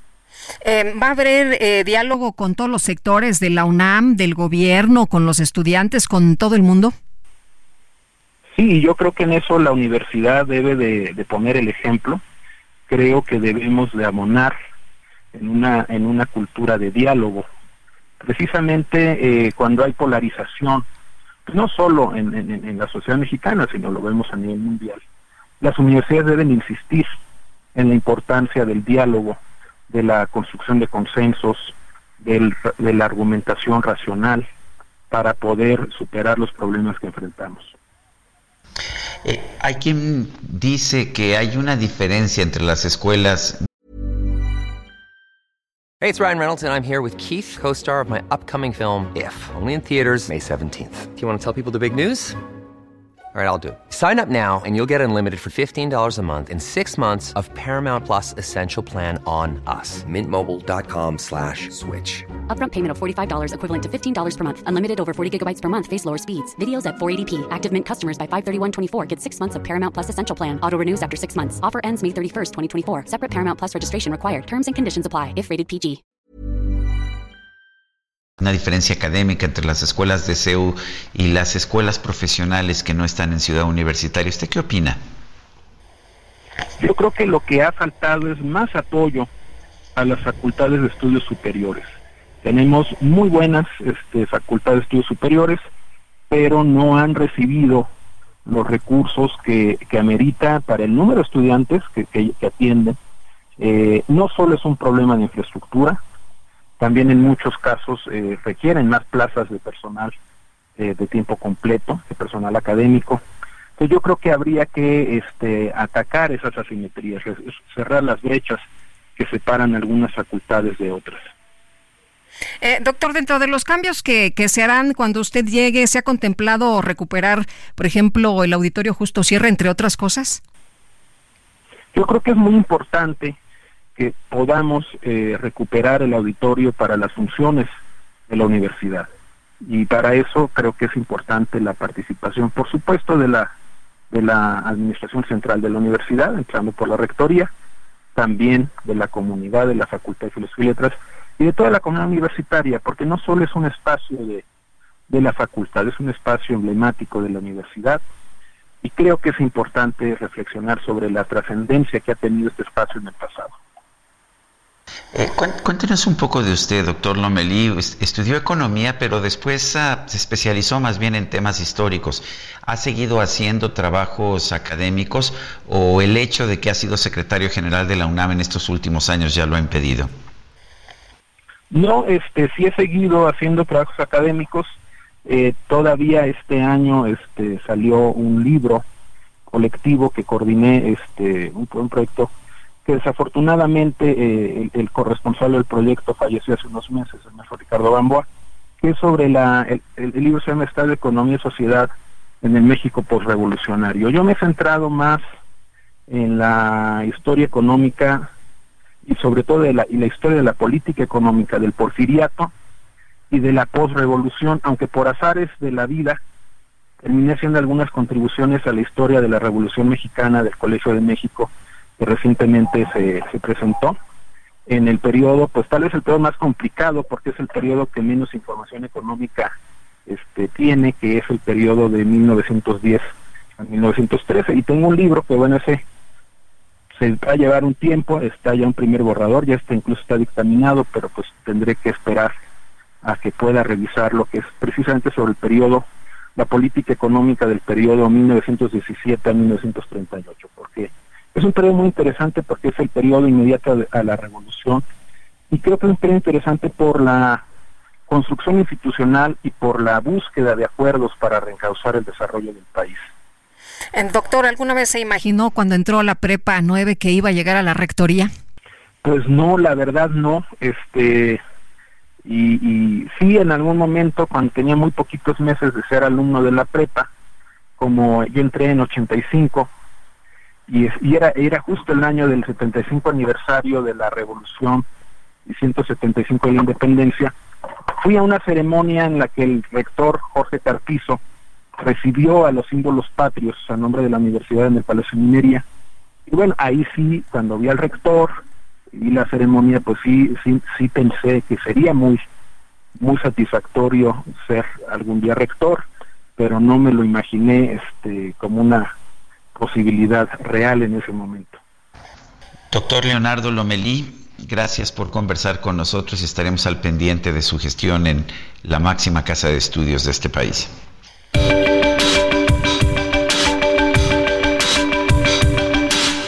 Sarmiento y Lupita Juárez quieren conocer tu opinión, tus comentarios o simplemente envía un saludo para ser más cálida esta mañana. Envía tus mensajes al WhatsApp 55 20 10 96 47.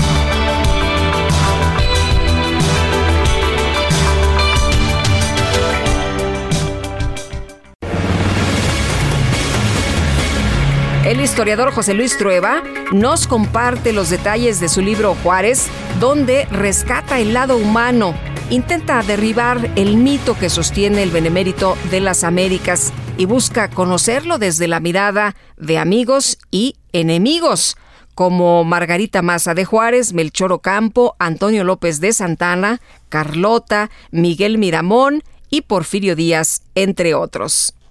José Luis Trueba Lara, gracias por estar con nosotros. La verdad es un gusto. Guadalupe Juárez está eh, en estos momentos eh, conectándose de manera remota, pero a ver, cuéntanos. Eh, hemos visto imágenes de Juárez absolutamente sesgadas, o la imagen del villano absoluto que nos presentaban los conservadores desde el siglo XIX, o la imagen que ahora nos presenta el presidente de este héroe impoluto que solamente habla, habla en frases dignas para la historia, pero cuéntanos, ¿cómo encontraste tú al verdadero Juárez? Fíjate que te voy a hacer una confesión rara. El verdadero Juárez, si es que existe, perdón que haga esta aclaración, si es que existe. si es que existe, porque siempre parece mármol lo llama, se me ocurrió que la única manera de acercarme a él era convocar a los fantasmas. Es decir, invitar a las personas que lo conocieron y lo trataron a que me hablaran de él. Por una razón eh, extraña, si tú lo piensas, Juárez es un personaje mudo, es como Zapata. No nos alcanzamos a imaginar su voz, no lo alcanzamos a pensar bailando. Y lo digo absolutamente en serio. Pero sabemos que le gustaba bailar, ¿no? Sí, era buen bailarín. Sabemos también que era buen fumador. Parece ser. Puros le gustaban, ¿no? Sí, le gustaba el puro. También sabemos que era un hombre no necesariamente marcado por la medianía republicana, vamos, su testamento lo, lo coloca en una situación económica muy... Bastante bollante, ¿no? Hombre, muy bien. También es un hombre que por supuesto sabe usar las leyes que publica ah, de manera adecuada. Juárez viene de una situación de miseria terrible y cuando se publican las leyes de desamortización, él se hace de sus primeras propiedades. aprovecha la ley que él mismo promulgó. Exactamente, y se presta dinero del erario que él mismo dirige, y, vamos, eh, eh, tiene sus detalles. Oye, José Luis, pues. José Luis, yo tenía a, Juárez en un pedestal, imagínate nada más, yo me apellido Juárez. Sí, lo sé.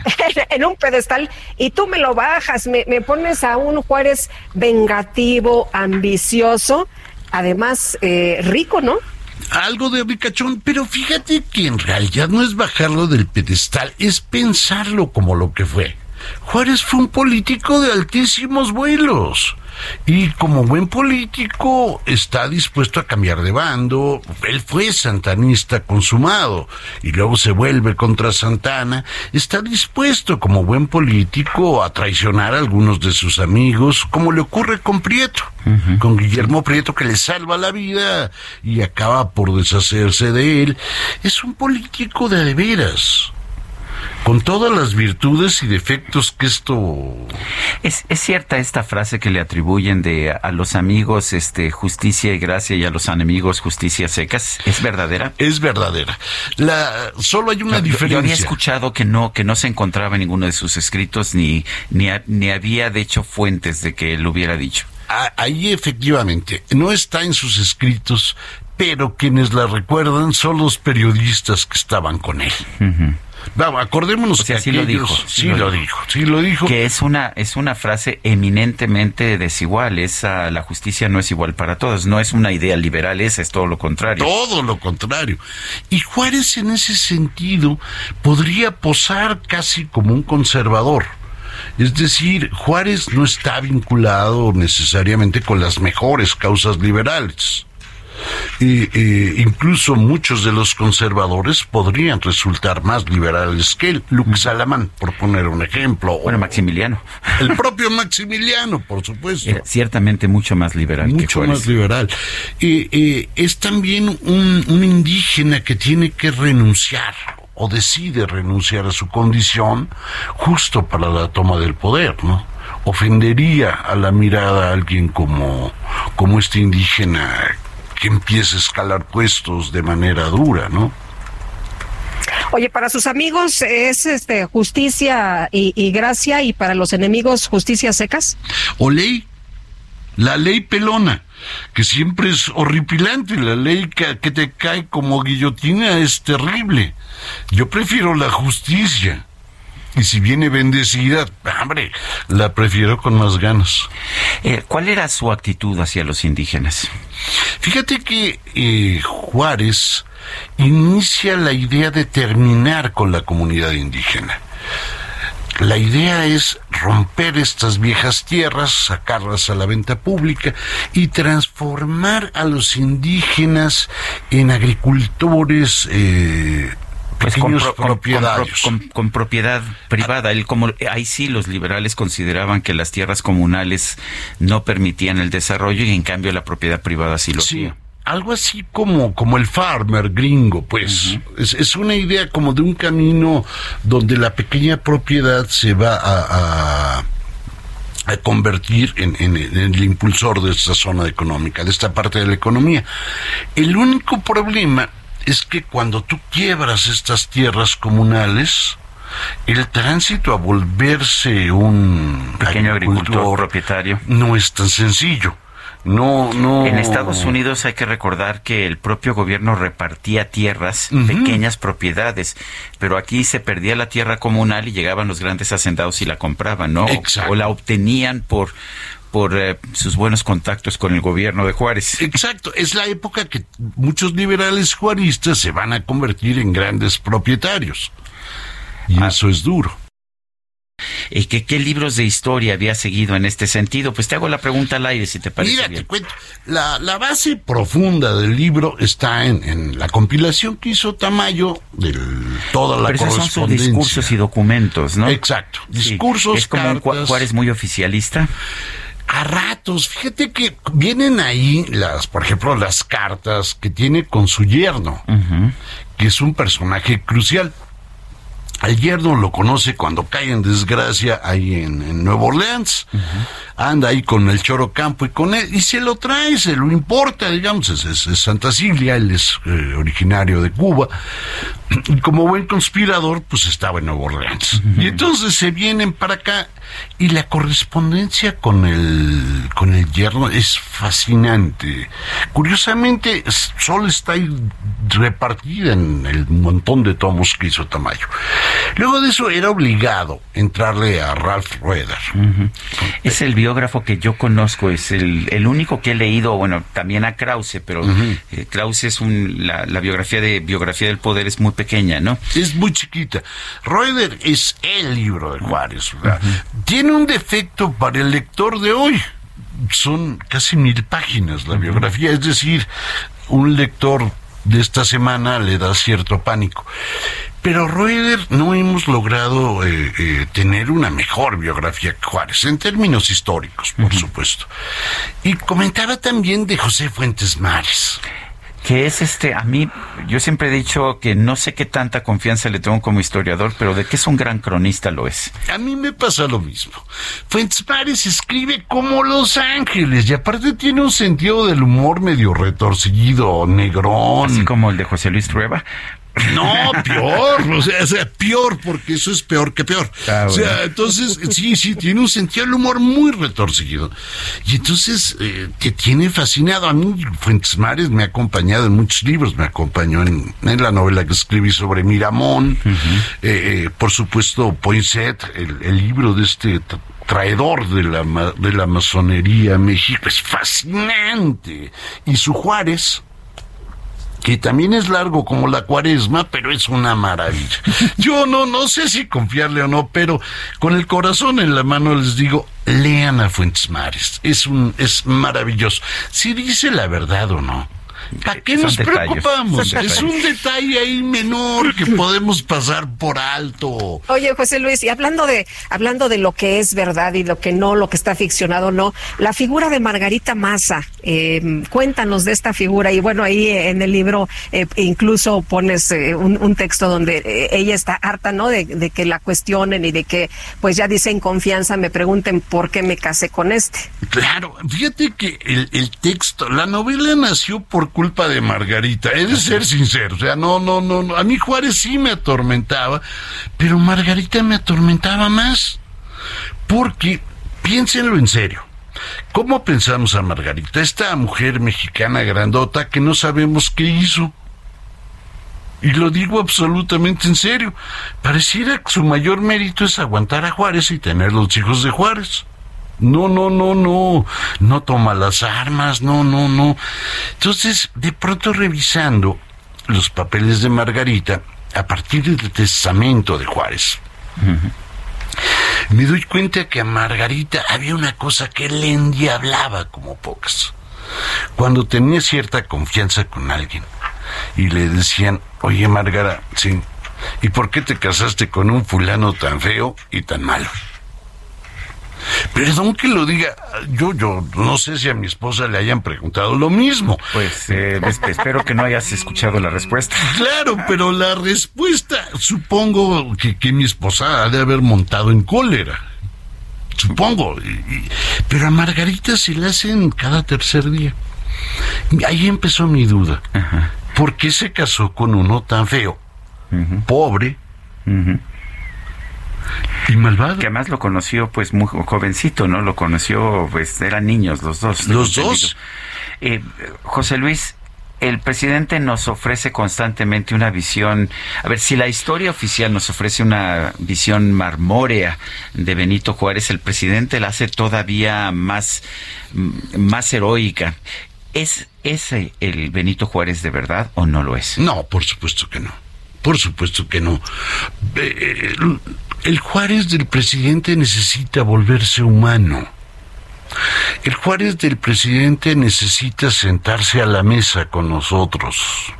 El Juárez del presidente necesita conversar. Y necesita mostrarse humano. Si, si los hombres son puro mármol, bronce y tantita capa de oro, nos pasa con ellos lo que con el cuento de Arreola, de Arreola. El de se cambian mujeres viejas por nuevas y que les dan mujeres doradas recién hechecitas. Y todos van y cambian a sus mujeres viejas y reciben una mujer dorada que poco a poco empieza a descascararse y a rechinar. Juárez, para entenderlo, más allá del discurso político, no lo podemos cambiar por este oro que va a rechinar, por este oro que se va a descascarar. Juárez, al igual que nuestros personajes de la historia, nos exige comprenderlos, nos exige volverlos humanos. Y eso es mucho más importante porque tiende puentes. El puente entre liberales y conservadores es ese, conversar. Pero dices que es un, hombre malvado, ¿no? Eh, ¿Juárez es malvado? Pues mira, si eres su enemigo, la verdad es que ganas te daban de, de juzgarlo así. Juárez no es un hombre de amigos. Sabemos que sus amigos duran poco. Al que más eh, admira, al que más quiere, que es a Melchor Campo, termina casi festinándose de su muerte, de su asesinato. Eh, eh, Juárez es un hombre de odios y venganzas. Eso lo tenemos clarísimo. Vamos, la, la, escena, esta es real, la cuenta Conrad Ratz, cuando Juárez entra a ver el cadáver de Maximiliano colgado del techo para, para, para, para embalsamarlo. Y lo primero que hace Juárez es sonreír. Híjole, la verdad es que sí se necesita, pues, un espíritu. Para, para congratularte de que mandaste ejecutar a, a tu enemigo. Sí. En fin, pues yo quiero agradecerte, José Luis Trueba Lara, por habernos traído, invitarnos a leer Juárez, la otra historia, publicado por Editorial Océano. Continuamos con Sergio Sarmiento y Lupita Juárez por el Heraldo Radio.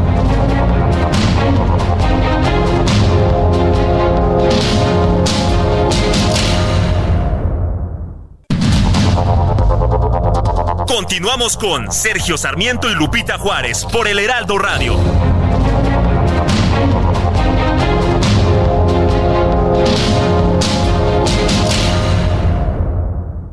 I saw the fire in your eyes. I saw the fire when I look into your eyes. You tell me things you wanna try. I know temptation is the devil in disguise. El cantante canadiense The Weeknd se llevó el puesto número 3 en los álbumes más escuchados a nivel mundial durante 2023. Es un cantante, rapero, compositor y productor discográfico.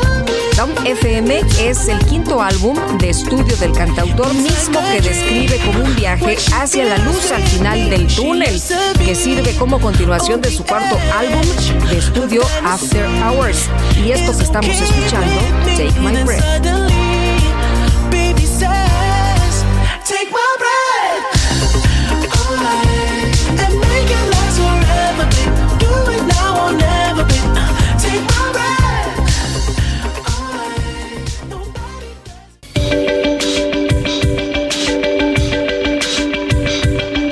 Lupita Juárez, tu opinión es importante. Síguela en arroba Lupita Juárez H.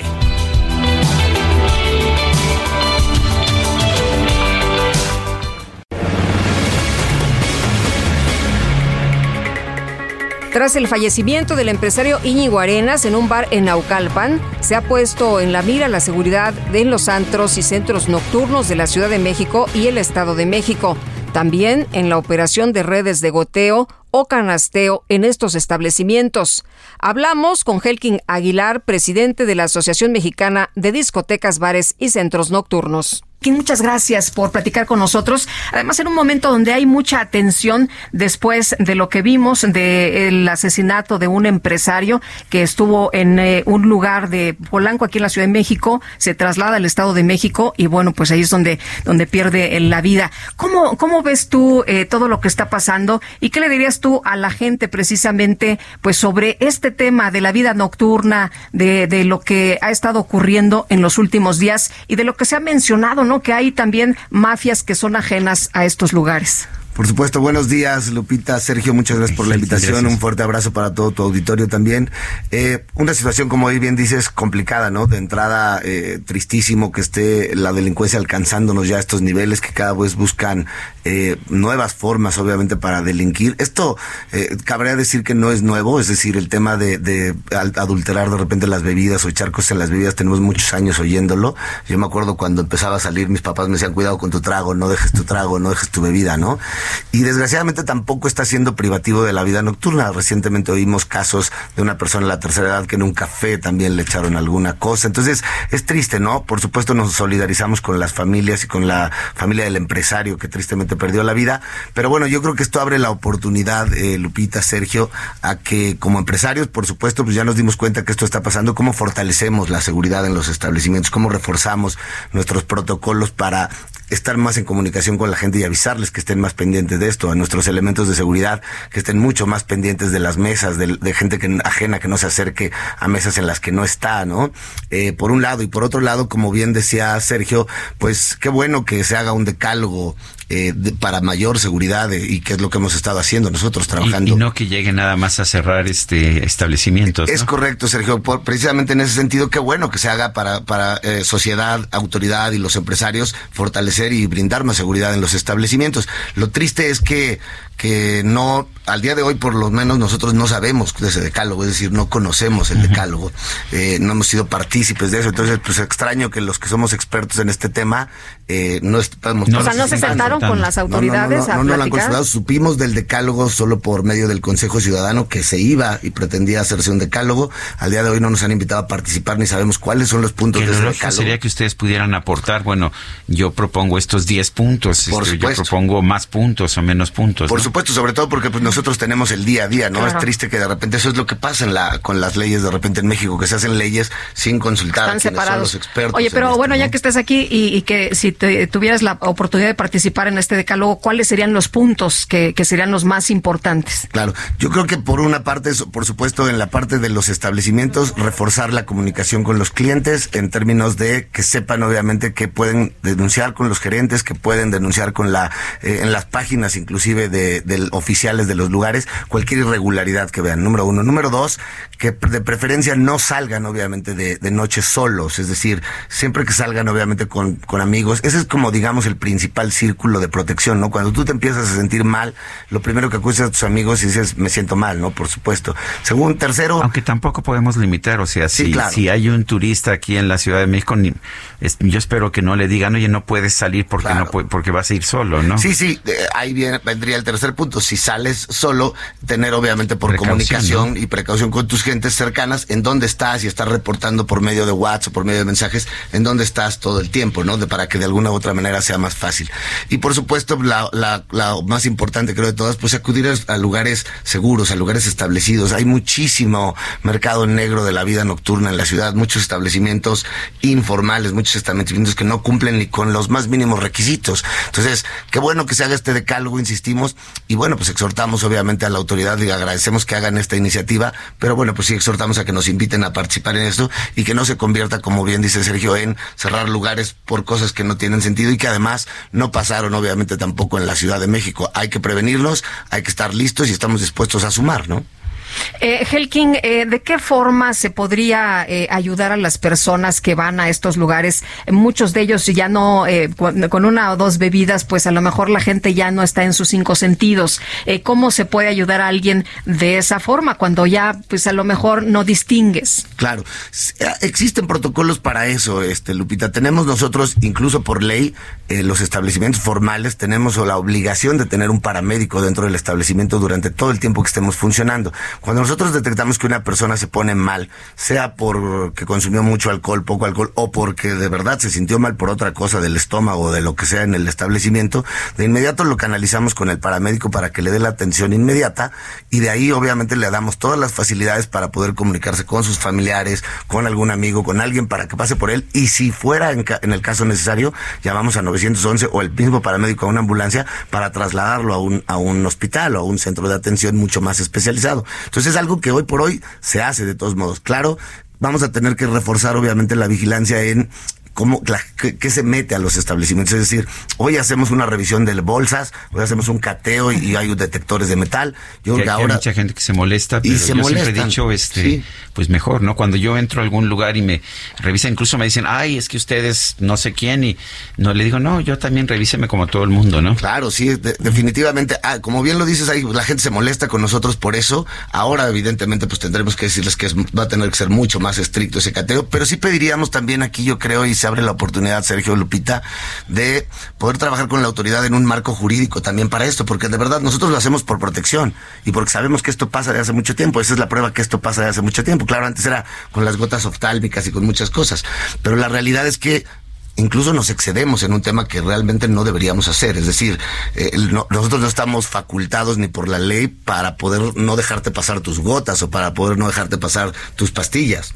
Eh, yo creo que debería de haber un marco jurídico para eso y creo que también eh, revisar el tema de varias cosas en la ley de establecimientos que, que, son mejorables, ¿no? El, tema del horario que ha quedado atrasado ahí desde hace muchísimos años.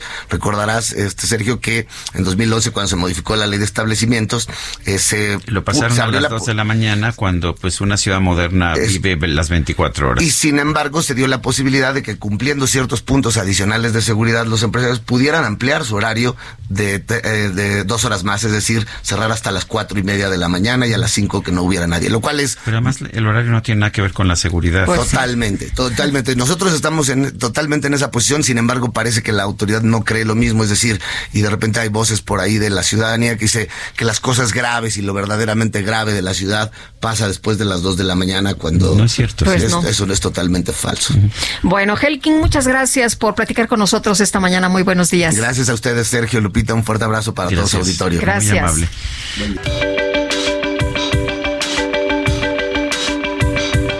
Para Sergio Sarmiento, tu opinión es importante. Escríbele a Twitter en arroba Sergio Sarmiento.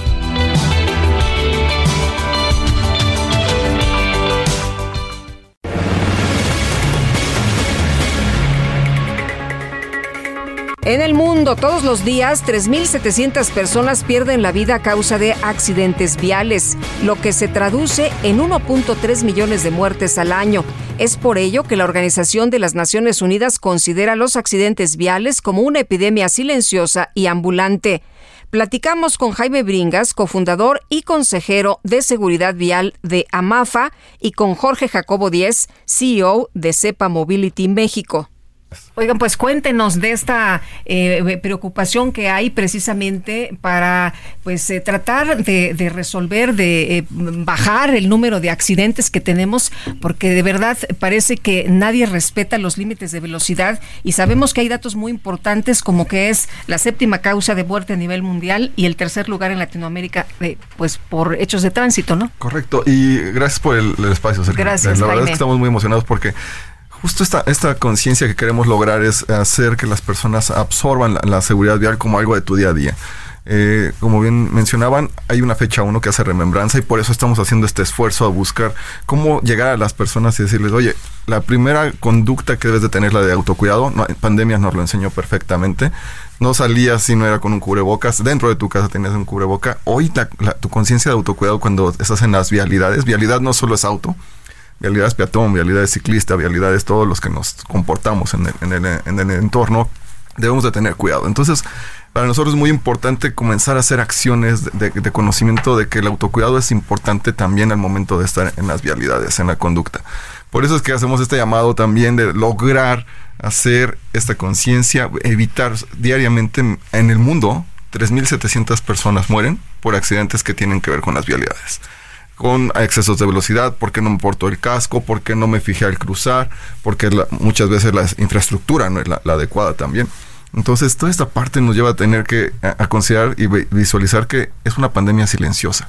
Así lo ha considerado la ONU, no son palabras mías o, o, de Jorge, sino la ONU dice, es una pandemia silenciosa que al final de cuentas tenemos 1.3 millones al año de fatalidades en accidentes viales.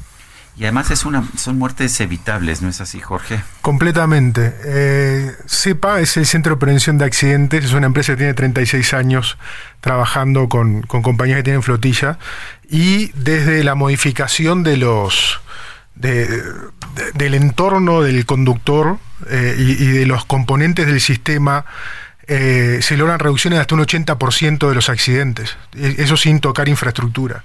Entonces, eh, realmente es una cosa que hay mucho trabajo por hacer, es un, ámbito donde hay mucho trabajo por hacer, y donde yo digo, hace poco me preguntaban, eh, cuántos de los, en los accidentes, cuántas personas son víctimas, y la verdad es que desde nuestro punto de vista, todos somos víctimas de un mal sistema en un accidente de tránsito. ¿no? Eh, cuando nosotros obtenemos una licencia de conducir sin estar preparados para eh, manejar un vehículo, estamos saliendo a la calle con una habilitación que la verdad que no tendríamos que tener. Bueno, y en México, eh, lo, debes saber Jaime, se entregan las licencias sin absolutamente ningún examen. Sí, caray, es, terrible. a mi sobrino le acaban de entregar su coche porque salió de la universidad y tenía la licencia más fácil que emplacar el vehículo. Era más, es, increíble que tenía su licencia en, en, una hora, nada más completando documentos, pagando los derechos y, y estar listo para salir a la calle y ponerte en riesgo. En otros países es muy estricto, ¿no? Este tema de sacar la licencia. Puedes reprobar una y otra y otra vez. Y, bueno, y ahí es donde se ve la claridad de la diferencia de los sistemas. ¿no? Si tú comparás la, tasa de muertes por, por, accidentes en México anda alrededor de 12 cada 100.000 habitantes. En Suecia son 3. ¿no? Eh, entonces. Y eso que se bebe mucho en Suecia, ¿eh? que ha sido un problema serio en Suecia. Sin duda los conductores eh, alcoholizados. ¿sí? sí, y aún así, con un sistema que, que, funciona adecuadamente, que tiene muchos años trabajando para, para reducir sus, sus accidentes y, y, las víctimas, y con visiones innovadoras, ha logrado llegar a las tasas más bajas, de las más bajas de Europa. Y déjame contarte que hablamos de 3.700 muertes diarias pero también hay una cantidad de, de, lesiones que se quedan permanentes. No necesitamos de hablar tan, pues, claro, las fatalidades es irreparable. Pero también tenemos lesiones eh, de brazo, de columna, que pierdes la movilidad, etcétera. Entonces también es un impacto completamente para las personas, para la economía del país. Es un es un problema también, eh, impacta directamente al Producto Interno Bruto. ¿Es cuestión de leyes o es cuestión de, precaución de la persona? Es un sistema. Entonces, todo juega, ¿no? Desde Primero el liderazgo. Cuando nosotros, por ejemplo, implementamos los programas en las empresas, algo que es determinante es que los líderes de las empresas bajen la, la línea para que todas las áreas actúen priorizando ¿no? Y, poniendo como un valor la seguridad. ¿no? Y eso funciona también a, nivel país. ¿no? Cuando tenemos un, gobierno comprometido con el tema, con metas claras y con caminos claros, eh, es más fácil que consigamos resultados. ¿no? Y después, eh, Ahí interviene desde qué tipo de vehículos se compran, qué condiciones de seguridad tienen, cuáles son los procesos para que la gente esté habilitada para manejar, cómo se hace después un seguimiento, llevándolo al gobierno, cómo sería la fiscalización. Oye, ¿los seguros qué tan importantes son? los seguros son una protección para cualquier situación que te pueda cambiar la vida, te cambia emocionalmente, físicamente y económicamente te puede, eh, un siniestro de este tipo te puede dejar en ruina y, no lo quiero hacer tan fatal, simplemente es la realidad. El seguro es una protección. Eh, hemos eh, acompañado a algunas eh, empresas de seguros para ver cómo también hacemos campañas preventivas. El seguro no es para utilizarse, el seguro es para que no lo utilices. ese, es el, target. Y el seguro no te recupera ni al muerto ni, al, correcto, la persona que queda lisiada. Y completando a Jacobo cuando decía que es un sistema, la gobernanza, pero sí hay una parte conductual de cada uno de nosotros que es un, punto de equilibrio entre dónde cae la gobernanza, ¿no? Porque puede tener una gobernanza increíble, absoluta, pero si yo decido subirme al vehículo en esta, eh, porque me tomé seis copas de más, y ya estoy hablando de más, es una, es una cuestión de decisión mía.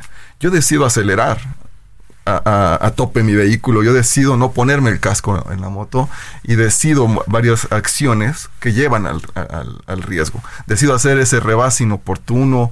Entonces si hay una parte de gobernanza, infraestructura, por supuesto, pero una, un punto de equilibrio y esa es así como la línea delgada es la, la, actitud atrás del, del, volante muchas veces. Bueno, pues yo quiero agradecer a ambos, Jaime Bringas, cofundador y consejero de seguridad vial de AMAFA, y a Jorge Jacobo Díez CEO de CEPA Mobility México. Gracias por estar con nosotros. Muchas gracias. Gracias, a, los dos. por el tiempo. Gracias.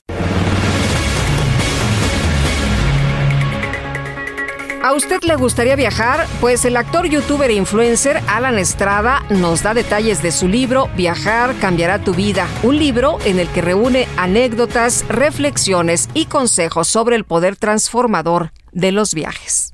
Alan, ¿cómo estás? Muy buenos días. Buenos días, Lupita. Qué gusto saludarte de nuevo. Muchas gracias por el espacio. Oye, pues nos compartes 10 lecciones que tú has aprendido en este recorrido, en tu amplio recorrido por el mundo. Cuéntanos. Así es, fíjate que me tardé mucho en escribir este libro, la gente me lo pedía mucho, pero tenía mucho nervio de poner mis vivencias en, en papel.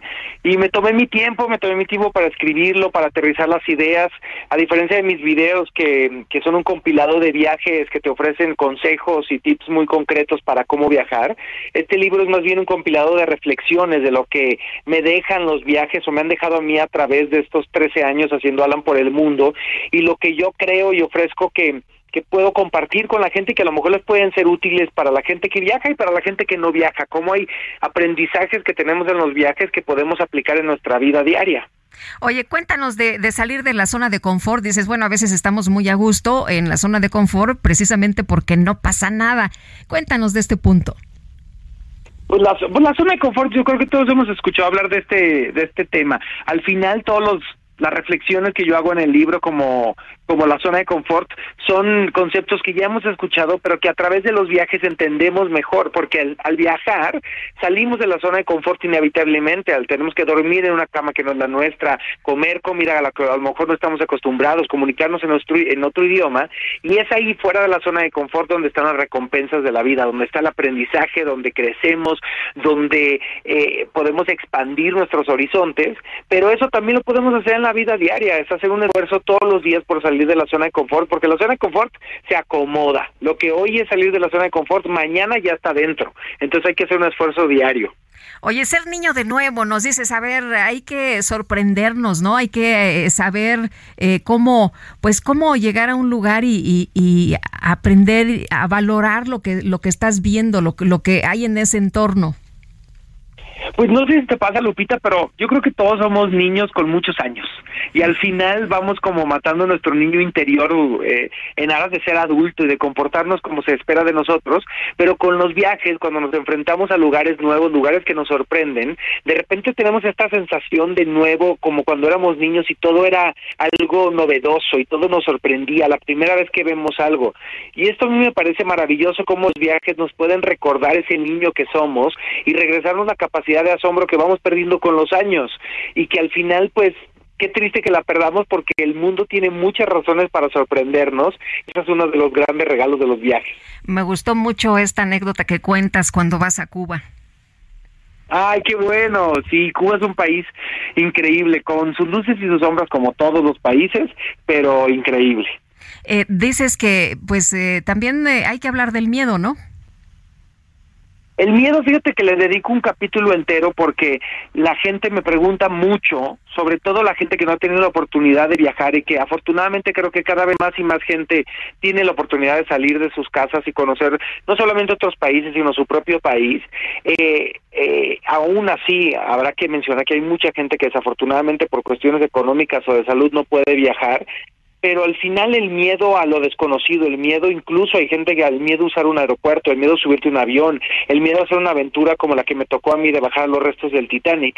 Hay muchos miedos que que es parte de nosotros porque es natural, porque es un instinto con el que hemos cargado miles de años, pero nuestra realidad se ha transformado, no es lo mismo hace miles de años que nos enfrentábamos a los tigres y leones, ahora que tenemos el miedo a veces hasta cruzar la calle.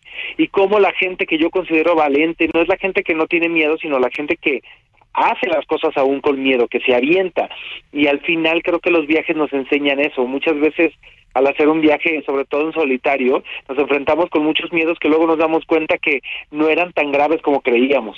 Eh, Alan, eh, ¿cómo eh, fue el recorrido, este viaje para hacer el libro? Porque, bueno, has estado en muchos países. ¿Cómo, cómo seleccionar estas anécdotas, estos puntos? ¿Cómo lograr eh, este libro? Pues fue muy complejo, Lupita, fue un, un, ahora sí que otro viaje, fue más bien hacer un desglosado de las, de las acciones de vida que yo quería compartir y qué anécdotas de mis viajes me podían ayudar para ilustrarlas. al final todas las reflexiones se despliegan de una serie de anécdotas de viajes que, que es lo que me han enseñado o me han ayudado a entender cada una de estas lecciones y que las cuento de manera muy personal porque es difícil que repetirlas. Al final la experiencia de viaje y la experiencia de vida misma pues es completamente personal e individual. Yo narro estas anécdotas de viaje y desde ahí despliego una serie de reflexiones, por supuesto, muy personales y, y subjetivas como, como, como lo es cualquier punto personal, pero espero que esto detone una conversación que puede suceder en familia o entre viajeros de cosas que estén o no de acuerdo conmigo. Oye, y bueno, viajar eh, es peligroso porque te puede cambiar la vida. Por supuesto, Lupita, esa frase me encanta porque es realidad. Claro que es peligroso viajar porque te puede transformar, te puede cambiar, te puede eh, sacudir nuestros cimientos, que yo creo que es muy necesario como, como es importante cuestionar nuestras creencias, nuestros, nuestros paradigmas, porque al final ahí está el crecimiento y nadie tiene la verdad absoluta y poder transformarnos, cambiar de opinión, eso me parece muy valioso. Pues Alan, como siempre aprecio mucho que puedas platicar con nosotros, que nos invites a tantos lugares, que nos invites a leer ahora en este nuevo libro que estás publicando, es de Editorial Planeta. Así es, muchísimas gracias a ti Lupita, ya pueden encontrar el libro en todas las librerías, está en, en digital, en físico y también el audiolibro que yo mismo lo grabé. Muy bien, muchas gracias, te mandamos un abrazo.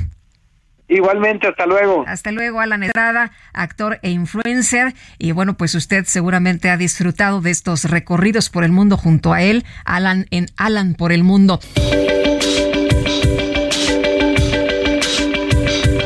Para Lupita Juárez, tu opinión es importante.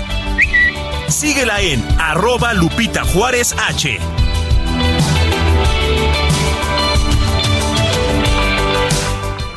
Y tenemos que hacer una pausa en este primero de enero del 2024. Seguimos con más información aquí en El Heraldo Radio.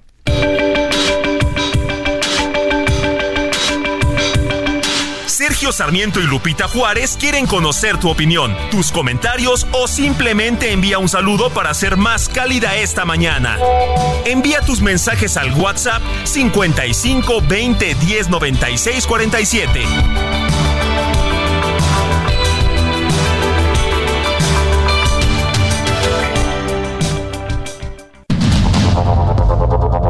Continuamos con Sergio Sarmiento y Lupita Juárez por el Heraldo Radio.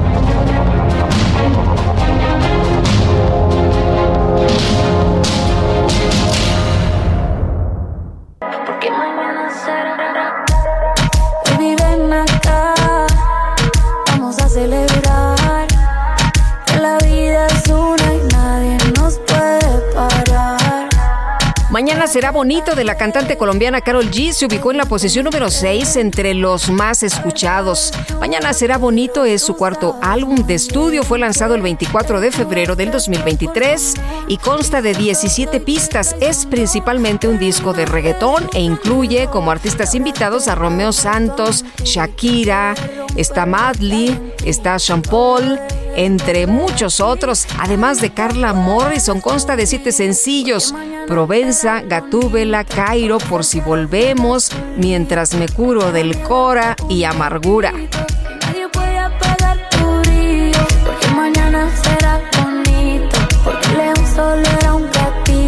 Porque hoy el cielo se ve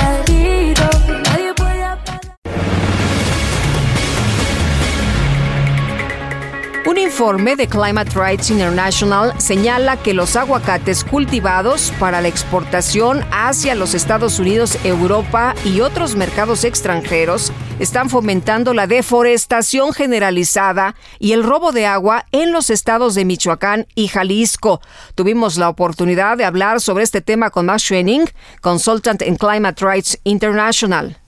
Muy buenos días, un gusto saludarle. Eh, Max, eh, cuéntenos de la información que tienen precisamente sobre este tema que, que han eh, encontrado ustedes. Este informe es el resultado de una investigación de un año. Eh, yo visité a 18 municipios de Michoacán y Jalisco, entrevisté a 200 personas, eh, muchos funcionarios, líderes de comunidades indígenas, activistas, expertos, y todos reconocen que hay un problema gravísimo de cambio de uso de suelo ilegal eh, para eh, establecer huertas de aguacate que, exportan para satisfacer la demanda cada vez mayor de aguacates en, los Estados Unidos. Este cambio de uso suelo, este, esta destrucción de los bosques, eh, y que también muchas veces va acompañado del robo de agua, es decir, el uso sin licencia necesaria eh, para irrigar a las huertas, eh, está teniendo consecuencias gravísimas para los derechos de los que viven allá. hay, hay personas muy valientes, activistas, habitantes, inclusive algunos funcionarios que, que, que están luchando, que están inclusive arriesgando sus vidas para poner freno al, al problema, pero con la demanda tan grande en Estados Unidos y la falta de políticas por parte de las empresas eh, multinacionales y también por parte eh, del gobierno de Estados Unidos y también políticas por parte del gobierno de México, Ah, para abordar el problema, la demanda sobrepasa los esfuerzos locales y, los que están ahí en el terreno, en Michoacán y Jalisco, eh, eh, no, no, no tienen los medios para, para, para frenar el problema sin esfuerzos eh, sin que haya más esfuerzos por parte de las empresas que se están suministrando de esas zonas. Estoy hablando de empresas como Calavo, Mission Produce, Del Monte y los supermercados en los Estados Unidos también, como Walmart, Ah, y, Whole Foods y los otros. Ahora supongo que la razón es porque pues los campesinos reciben más dinero del aguacate que de otros tipos de cultivos o de otras actividades. ¿Qué se puede hacer? ¿Qué, qué, qué tendría qué tendría que hacerse entonces para para evitar esta situación?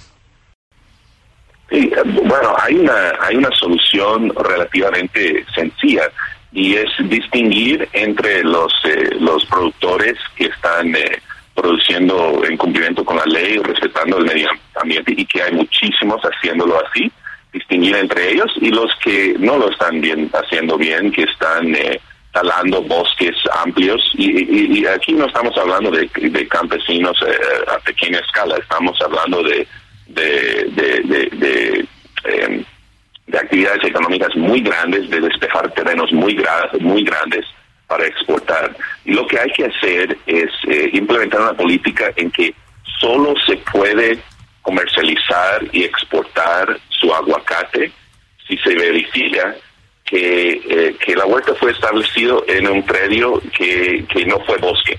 Es decir, los que los que, que, los que han establecido sus huertas en, un terreno que recientemente fue bosque, eh, no tendrían la posibilidad de, exportar y eso reduciría el incentivo para, para destruir los bosques y también para amenazar y atacar a las personas que los está defendiendo. De hecho, altos funcionarios eh, del gobierno de México propusieron esta medida, eh, exactamente esta medida, al gobierno de Estados Unidos en 2021. Nosotros conseguimos a través de la Ley de Transparencia de México esta carta en donde propusieron que, pusieron un, candado de que solo las huertas, de que no se puede exportar de huertas establecidas ilegalmente en terrenos forestales. Desafortunadamente, eh, el gobierno de Estados Unidos no dio respuesta a, esa propuesta. Entonces nosotros como organización eh, vamos a seguir presionando y, esperamos esperamos que el gobierno de Estados Unidos y también el gobierno de México retomen esa propuesta eh, porque es algo muy urgente, tanto para las poblaciones locales en Michoacán y, Jalisco, como para eh, el crisis de cambio climático en, la que nosotros todos nos encontramos. Pues Max, muchas gracias por conversar con nosotros esta mañana y por hablarnos de este estudio. Muy buenos días. Muy buenos días, gracias a ustedes. Gracias, Max.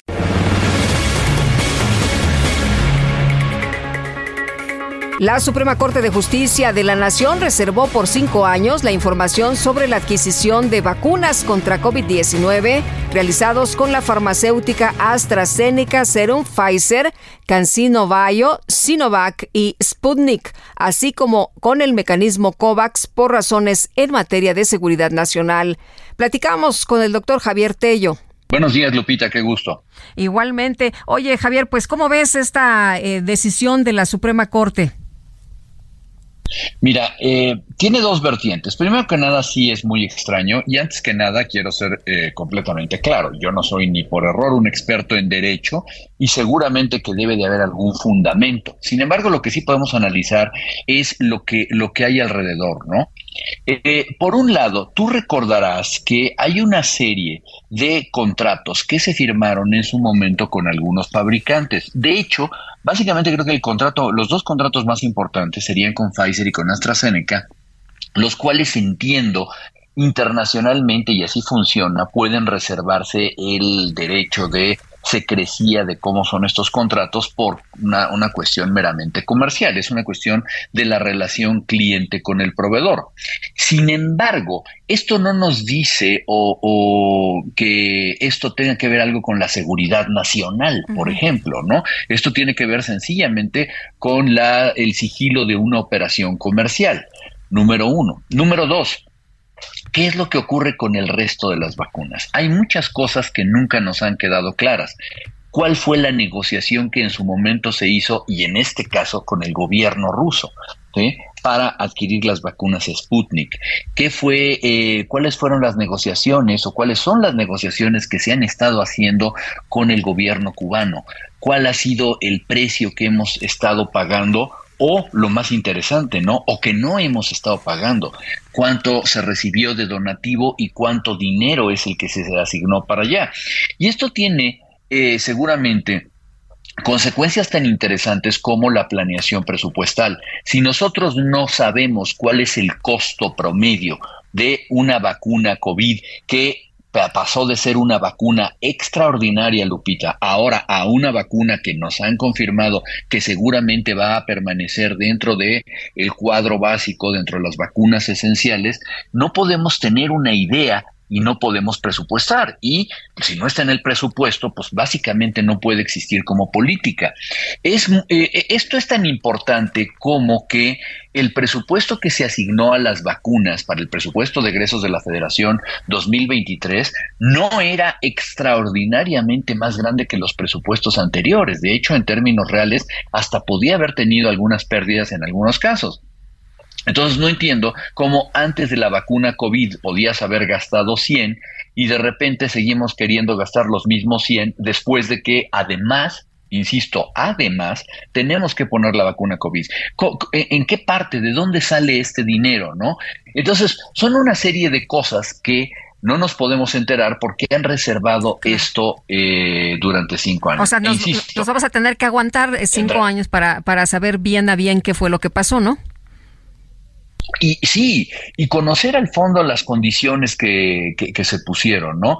En su momento fue muy interesante que no se quisieran entablar las relaciones eh, comerciales eh, adecuadas o a futuro con uh, alguno de los fabricantes, por ejemplo, donde claramente Hugo López Gatel dijo que nunca volvería a tener un contrato con, con Pfizer, se vio un poco medio obligado a tenerlo para las vacunas pediátricas, pero bien, ahora que tenemos y que sabemos que únicamente le va a comprar vacunas a la isla de Cuba, pues no sabemos en qué condiciones está comprando, no sabemos cuánto nos cuesta una una vacuna. Y para fines prácticos y ya lo hemos platicado este tú y yo en este mismo espacio nosotros no sabemos cuánto le estamos ayudando a Cuba más de lo que Cuba pudiera estarnos ayudando a nosotros no Ahora, Javier, esto de las vacunas, pues tampoco lo hemos visto, ¿no? Eh, no, no sabemos eh, de la vacuna, por ejemplo, la cubana, pues qué, qué está ocurriendo. No, yo no conozco a alguien que se haya puesto hasta este momento la vacuna.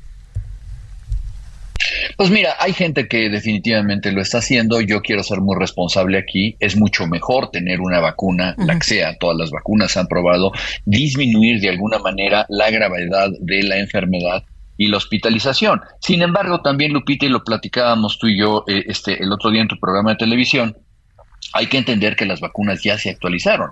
Moderna anunció ya los primeros resultados positivos contra las nuevas variantes de su nueva vacuna. vamos a llamarle la nueva versión de la vacuna. Pfizer seguramente lo hará en fecha próxima. Y las eh, directrices para ser vacunado con las poblaciones de riesgo que correspondan ya toman en cuenta este nuevo tipo de vacunas. Y otra vez, algo que no nos han dicho es cuál es el rango de protección que va a poder tener esta, esta nueva vacuna. Y, bueno, creo que además una conversación ociosa porque sabemos que por más que les insistas te van a responder lo mismo. Claro. Muy bien, pues Javier Tello, como siempre, aprecio mucho que puedas platicar con nosotros y que nos expliques estos temas. Lupita, un gusto hablar contigo, que estés muy bien. Hasta luego, muy buenos días. Javier Tello, analista en políticas de salud.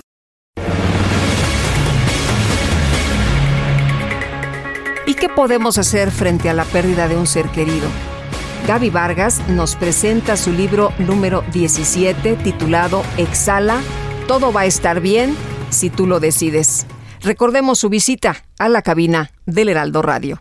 Mi querida Gaby, ¿cómo estás? Muy bien. Bienvenida, qué gusto. Siempre es un gusto, un privilegio.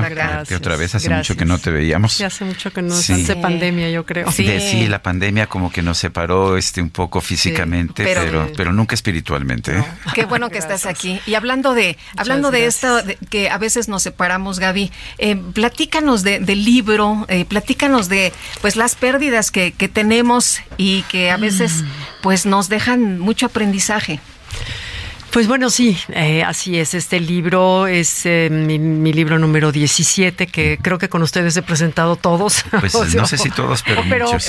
muchos, sí, pero muchos, sí, gracias. Y bueno, este es distinto a los anteriores porque eh, pues está escrito desde otro lugar, desde ya un lugar más profundo, más vulnerable, más... Uh, pues lo que te hace una pérdida, la pérdida te abre a fuerzas, la pérdida te te hace visitar lugares que no, no son los que quisieras ir, sin embargo dejan mucho aprendizaje. Aunque tienes dos caminos, o sea, lo que yo descubrí a partir de mi experiencia, que aclaro aquí en el libro que no soy ni terapeuta ni tanatóloga, pero creo que tienes siempre dos opciones. La opción de de dejarte caer por el camino de la victimización y el pobre de mí o la opción de tomar esas pérdidas, porque si hay algo que todos compartimos, los seres humanos, son las pérdidas.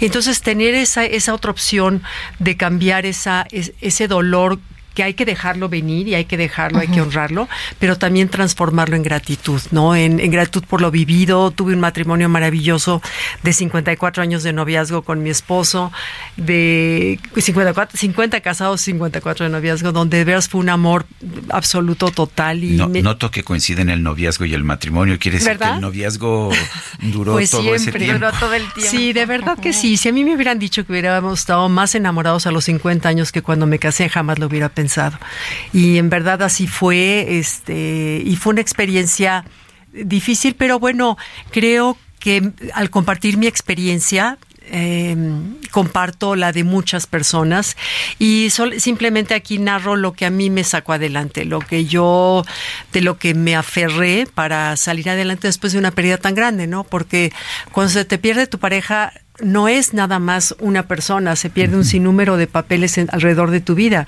Era mi esposo, mi amante, mi, el padre de mis hijos, el abuelo de mis nietos, mi, con quien iba yo a proyectar mi futuro, eh, mi compañero, mi psicólogo, mi financiero, mi, mi amigo, mi, era, era mi, mi mundo entero, ¿no? Entonces, sí, fueron 15 meses, hace 15 meses que Pablo partió, en que ha sido verdaderamente un enorme aprendizaje, un enorme aprendizaje y pues bueno. Sí. Eh, Gaby, eh, eh, el libro dice, exhala, todo va a estar bien si tú lo decides. hay momentos de, mucho dolor. ¿Cómo, cómo sales de ese profundo dolor? Sobre todo cuando nos describes esto tan bonito que pasó, este noviazgo, de cómo se conocen, de que él se acerca a ti, pero tú tenías novio y, todas estas cosas que, que, vas recordando y todos estos años de, de compartir. ¿Cómo se le hace? Mira, eh, yo siempre platico que mi papá tuvo 26 años Parkinson. Y nunca se quejó. O sea, yo algo aprendí de ver a mi papá un día que salí a comer con Pablo, mi esposo.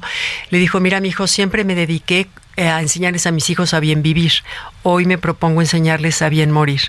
A partir, o sea, desde que se enteró. Y Pablo como que regresó muy impresionado de esa comida y de verdad fuimos testigos que mi papá nunca se quejó. Y mira que era un hombre empresario, jefe, líder, ya sabes, eso es así, ¿no? Y de pronto vas viendo cómo la, la parte física se va haciendo más transparente y va surgiendo por dentro otra luz que no le habíamos visto, conocido, sabiduría, eh, entereza, integridad, ya sabes, todo eso, que nos dejó a, sus hijos y a su familia un gran ejemplo de actitud. Y Pablo, mi esposo, lo llevó exactamente igual. Pablo nunca se quejó, tuvo dos años un cáncer muy agresivo, jamás se quejó, jamás dijo por qué a mí, jamás, no sabes de veras la integridad con la que llevó la enfermedad. Entonces, eso te deja la obligación de, de, de no fallar. O sea, no puedes, si ellos ante ese problema tan grande que vivieron no se quejaron, yo que estoy viva y plena, no me puedo más que sacar lo bueno de esta experiencia y, y, voltear a ver el privilegio de haber vivido 50 años de amor, 54 de amor. Entonces, pues bueno, adelante. Y lo que a mí me sacó es, eh, por ejemplo, te das cuenta que la, tristeza es una energía física que necesita sacarse. O sea, si no la sacas de alguna manera, ya sea hablada, ejercitada, pintada, cantada, bailada, este, hablada con un terapeuta, esa energía te come la vida. Entonces hay que sacarla. Y comparto aquí en el libro las maneras en que yo, a mí me sirvió, que yo descubrí que me sirvió y, gracias a Dios, eh, y con la ayuda de toda la familia y el amor de mi vida, eh, pues estoy muy bien ahorita, 15 meses. Uh, me ha tocado, a todos nos ha tocado perder uh, personas muy queridas, muy cercanas. Eh, viene pues el momento y tienes que resolver mil, mil, broncas legales y mil cosas y después viene el velorio, todo el mundo se te acerca, te abraza eh, y luego viene el momento en que te quedas solo. Uh -huh. ¿Qué le recomiendas a la gente en ese momento en que te quedas solo? Ay, mira, mira Sergio, yo me acuerdo desde la primera noche me dijeron mis hijos, mamá, nos vamos a alguno, un nieto se van a acompañar contigo y dije, no, es algo que tengo que enfrentar, es un salto al vacío, digo que a veces la vida, tú decides a veces saltos al vacío, ¿no? Si decides decides cambiar de trabajo, de casa, de pareja, de etcétera, tú decides ese salto al vacío. Pero cuando la vida decide por ti y te salta y te avienta al vacío, uh -huh. tienes que enfrentar en, desde el primer minuto tu nueva vida. Y dije, no, gracias. Y. ¿Y qué me preguntaste, Sergio? Te pregunté que, qué, le recomiendas a, a, la persona el momento en que queda ah, sola. Ah, fíjate que yo la soledad fue algo que quise, que busqué. Uh -huh.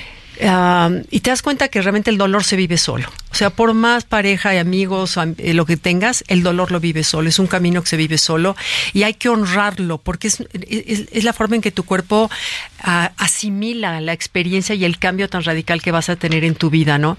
Entonces, um, cuando mira mi papá tenía la frase de llórate pobre pero no te llores solo uh -huh. y es llórate eh, solo, yo siempre me sentía sola pero acompañada, es una soledad muy relación, muy, muy, relativa, porque estaba yo sola físicamente, pero yo estaba, sabía que tenía todo el soporte de familia y amigos, y eso es totalmente distinto a tener lo que se llama la, la Antártida del alma, que esa es la soledad que se describe cuando es de verdad la soledad absoluta sin amigos, sin pareja, uh -huh. sin nada, esa es la soledad que duele, que te, que, que te deprime pero una soledad acompañada, aunque sea de manera lejana, es una soledad necesaria para poder uh, asimilar el duelo.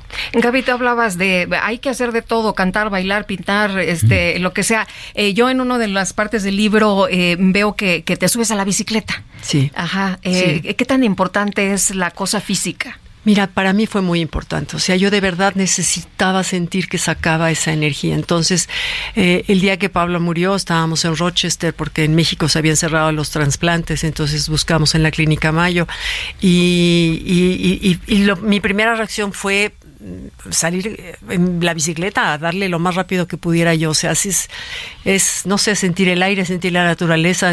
O sea, es pues fue una reacción mía que además continué y durante toda la pandemia me fui a Chapultepec, nos íbamos Pablo y yo a Chapultepec a andar en bicicleta y ha sido una gran terapia para mí, la bicicleta, nadar, moverme, la naturaleza, este, agradecí tanto cuando estábamos en Rochester, donde todo era gélido, o sea, son seis meses de invierno uh -huh. allá, temperaturas 16 grados bajo cero, y donde tienes no solamente el frío de afuera, sino el frío del alma también. Y regresa, regresamos a México en un enero y el bosque Chapultepec lleno de flores de las árboles, esos patas de, de eh, orquídea de, pat, de vaca se llaman. En, el, en, la, en la en la parte central de Chapultepec. Bueno, dices qué país y qué ciudad tenemos, qué lleno de verde, hermoso, la gente linda, o sea, de veras aprecias tanto esas cosas que con la cercanía de la muerte aprecias cosas que antes dabas por un hecho y se vuelven muy importantes y la vida es tan sencilla y tan linda al mismo tiempo que eh, y tiene una fuerza de la vida. Es una fuerza lo que te rescata en realidad es la fuerza de la vida el amanecer, los pajaritos, el, el, el, abrazo, las sobremesas, una copa de vino. Esa es la fuerza de la vida que te saca adelante cuando tienes una pérdida. Pero ojo, pongo en el libro si tú lo decides.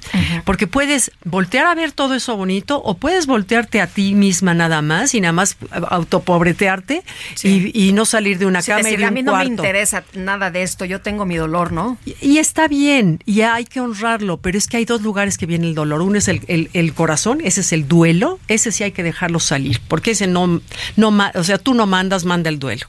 Pero el de la cabeza, el de ese sí, ese mandas tú.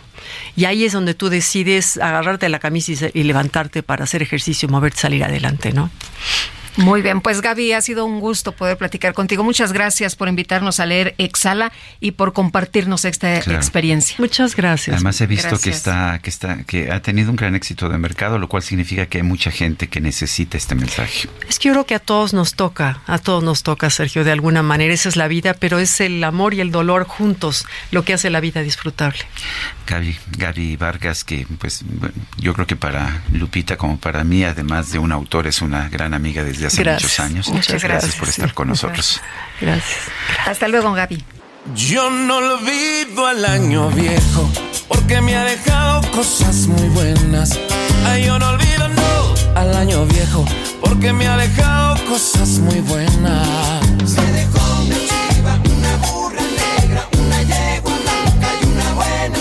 Y yo no olvido al año viejo, por supuesto, esta nueva versión con Samo de Camila y los socios del ritmo con millones, millones de vistas. Y es así como llegamos al final de este primer programa del 2024. En nombre de todo el equipo, agradezco el favor de su atención. Qué bueno que pudimos empezar juntos este nuevo año, que espero esté lleno de muchas cosas buenas, de muchas alegrías, de muchas circunstancias positivas para todos ustedes. Y aquí nos escuchamos mañana en punto de las 7. Un abrazo, muy feliz 2024 y que la pasen todos muy bien. Yo no olvido, no. Yo no olvido, no. Yo no olvido,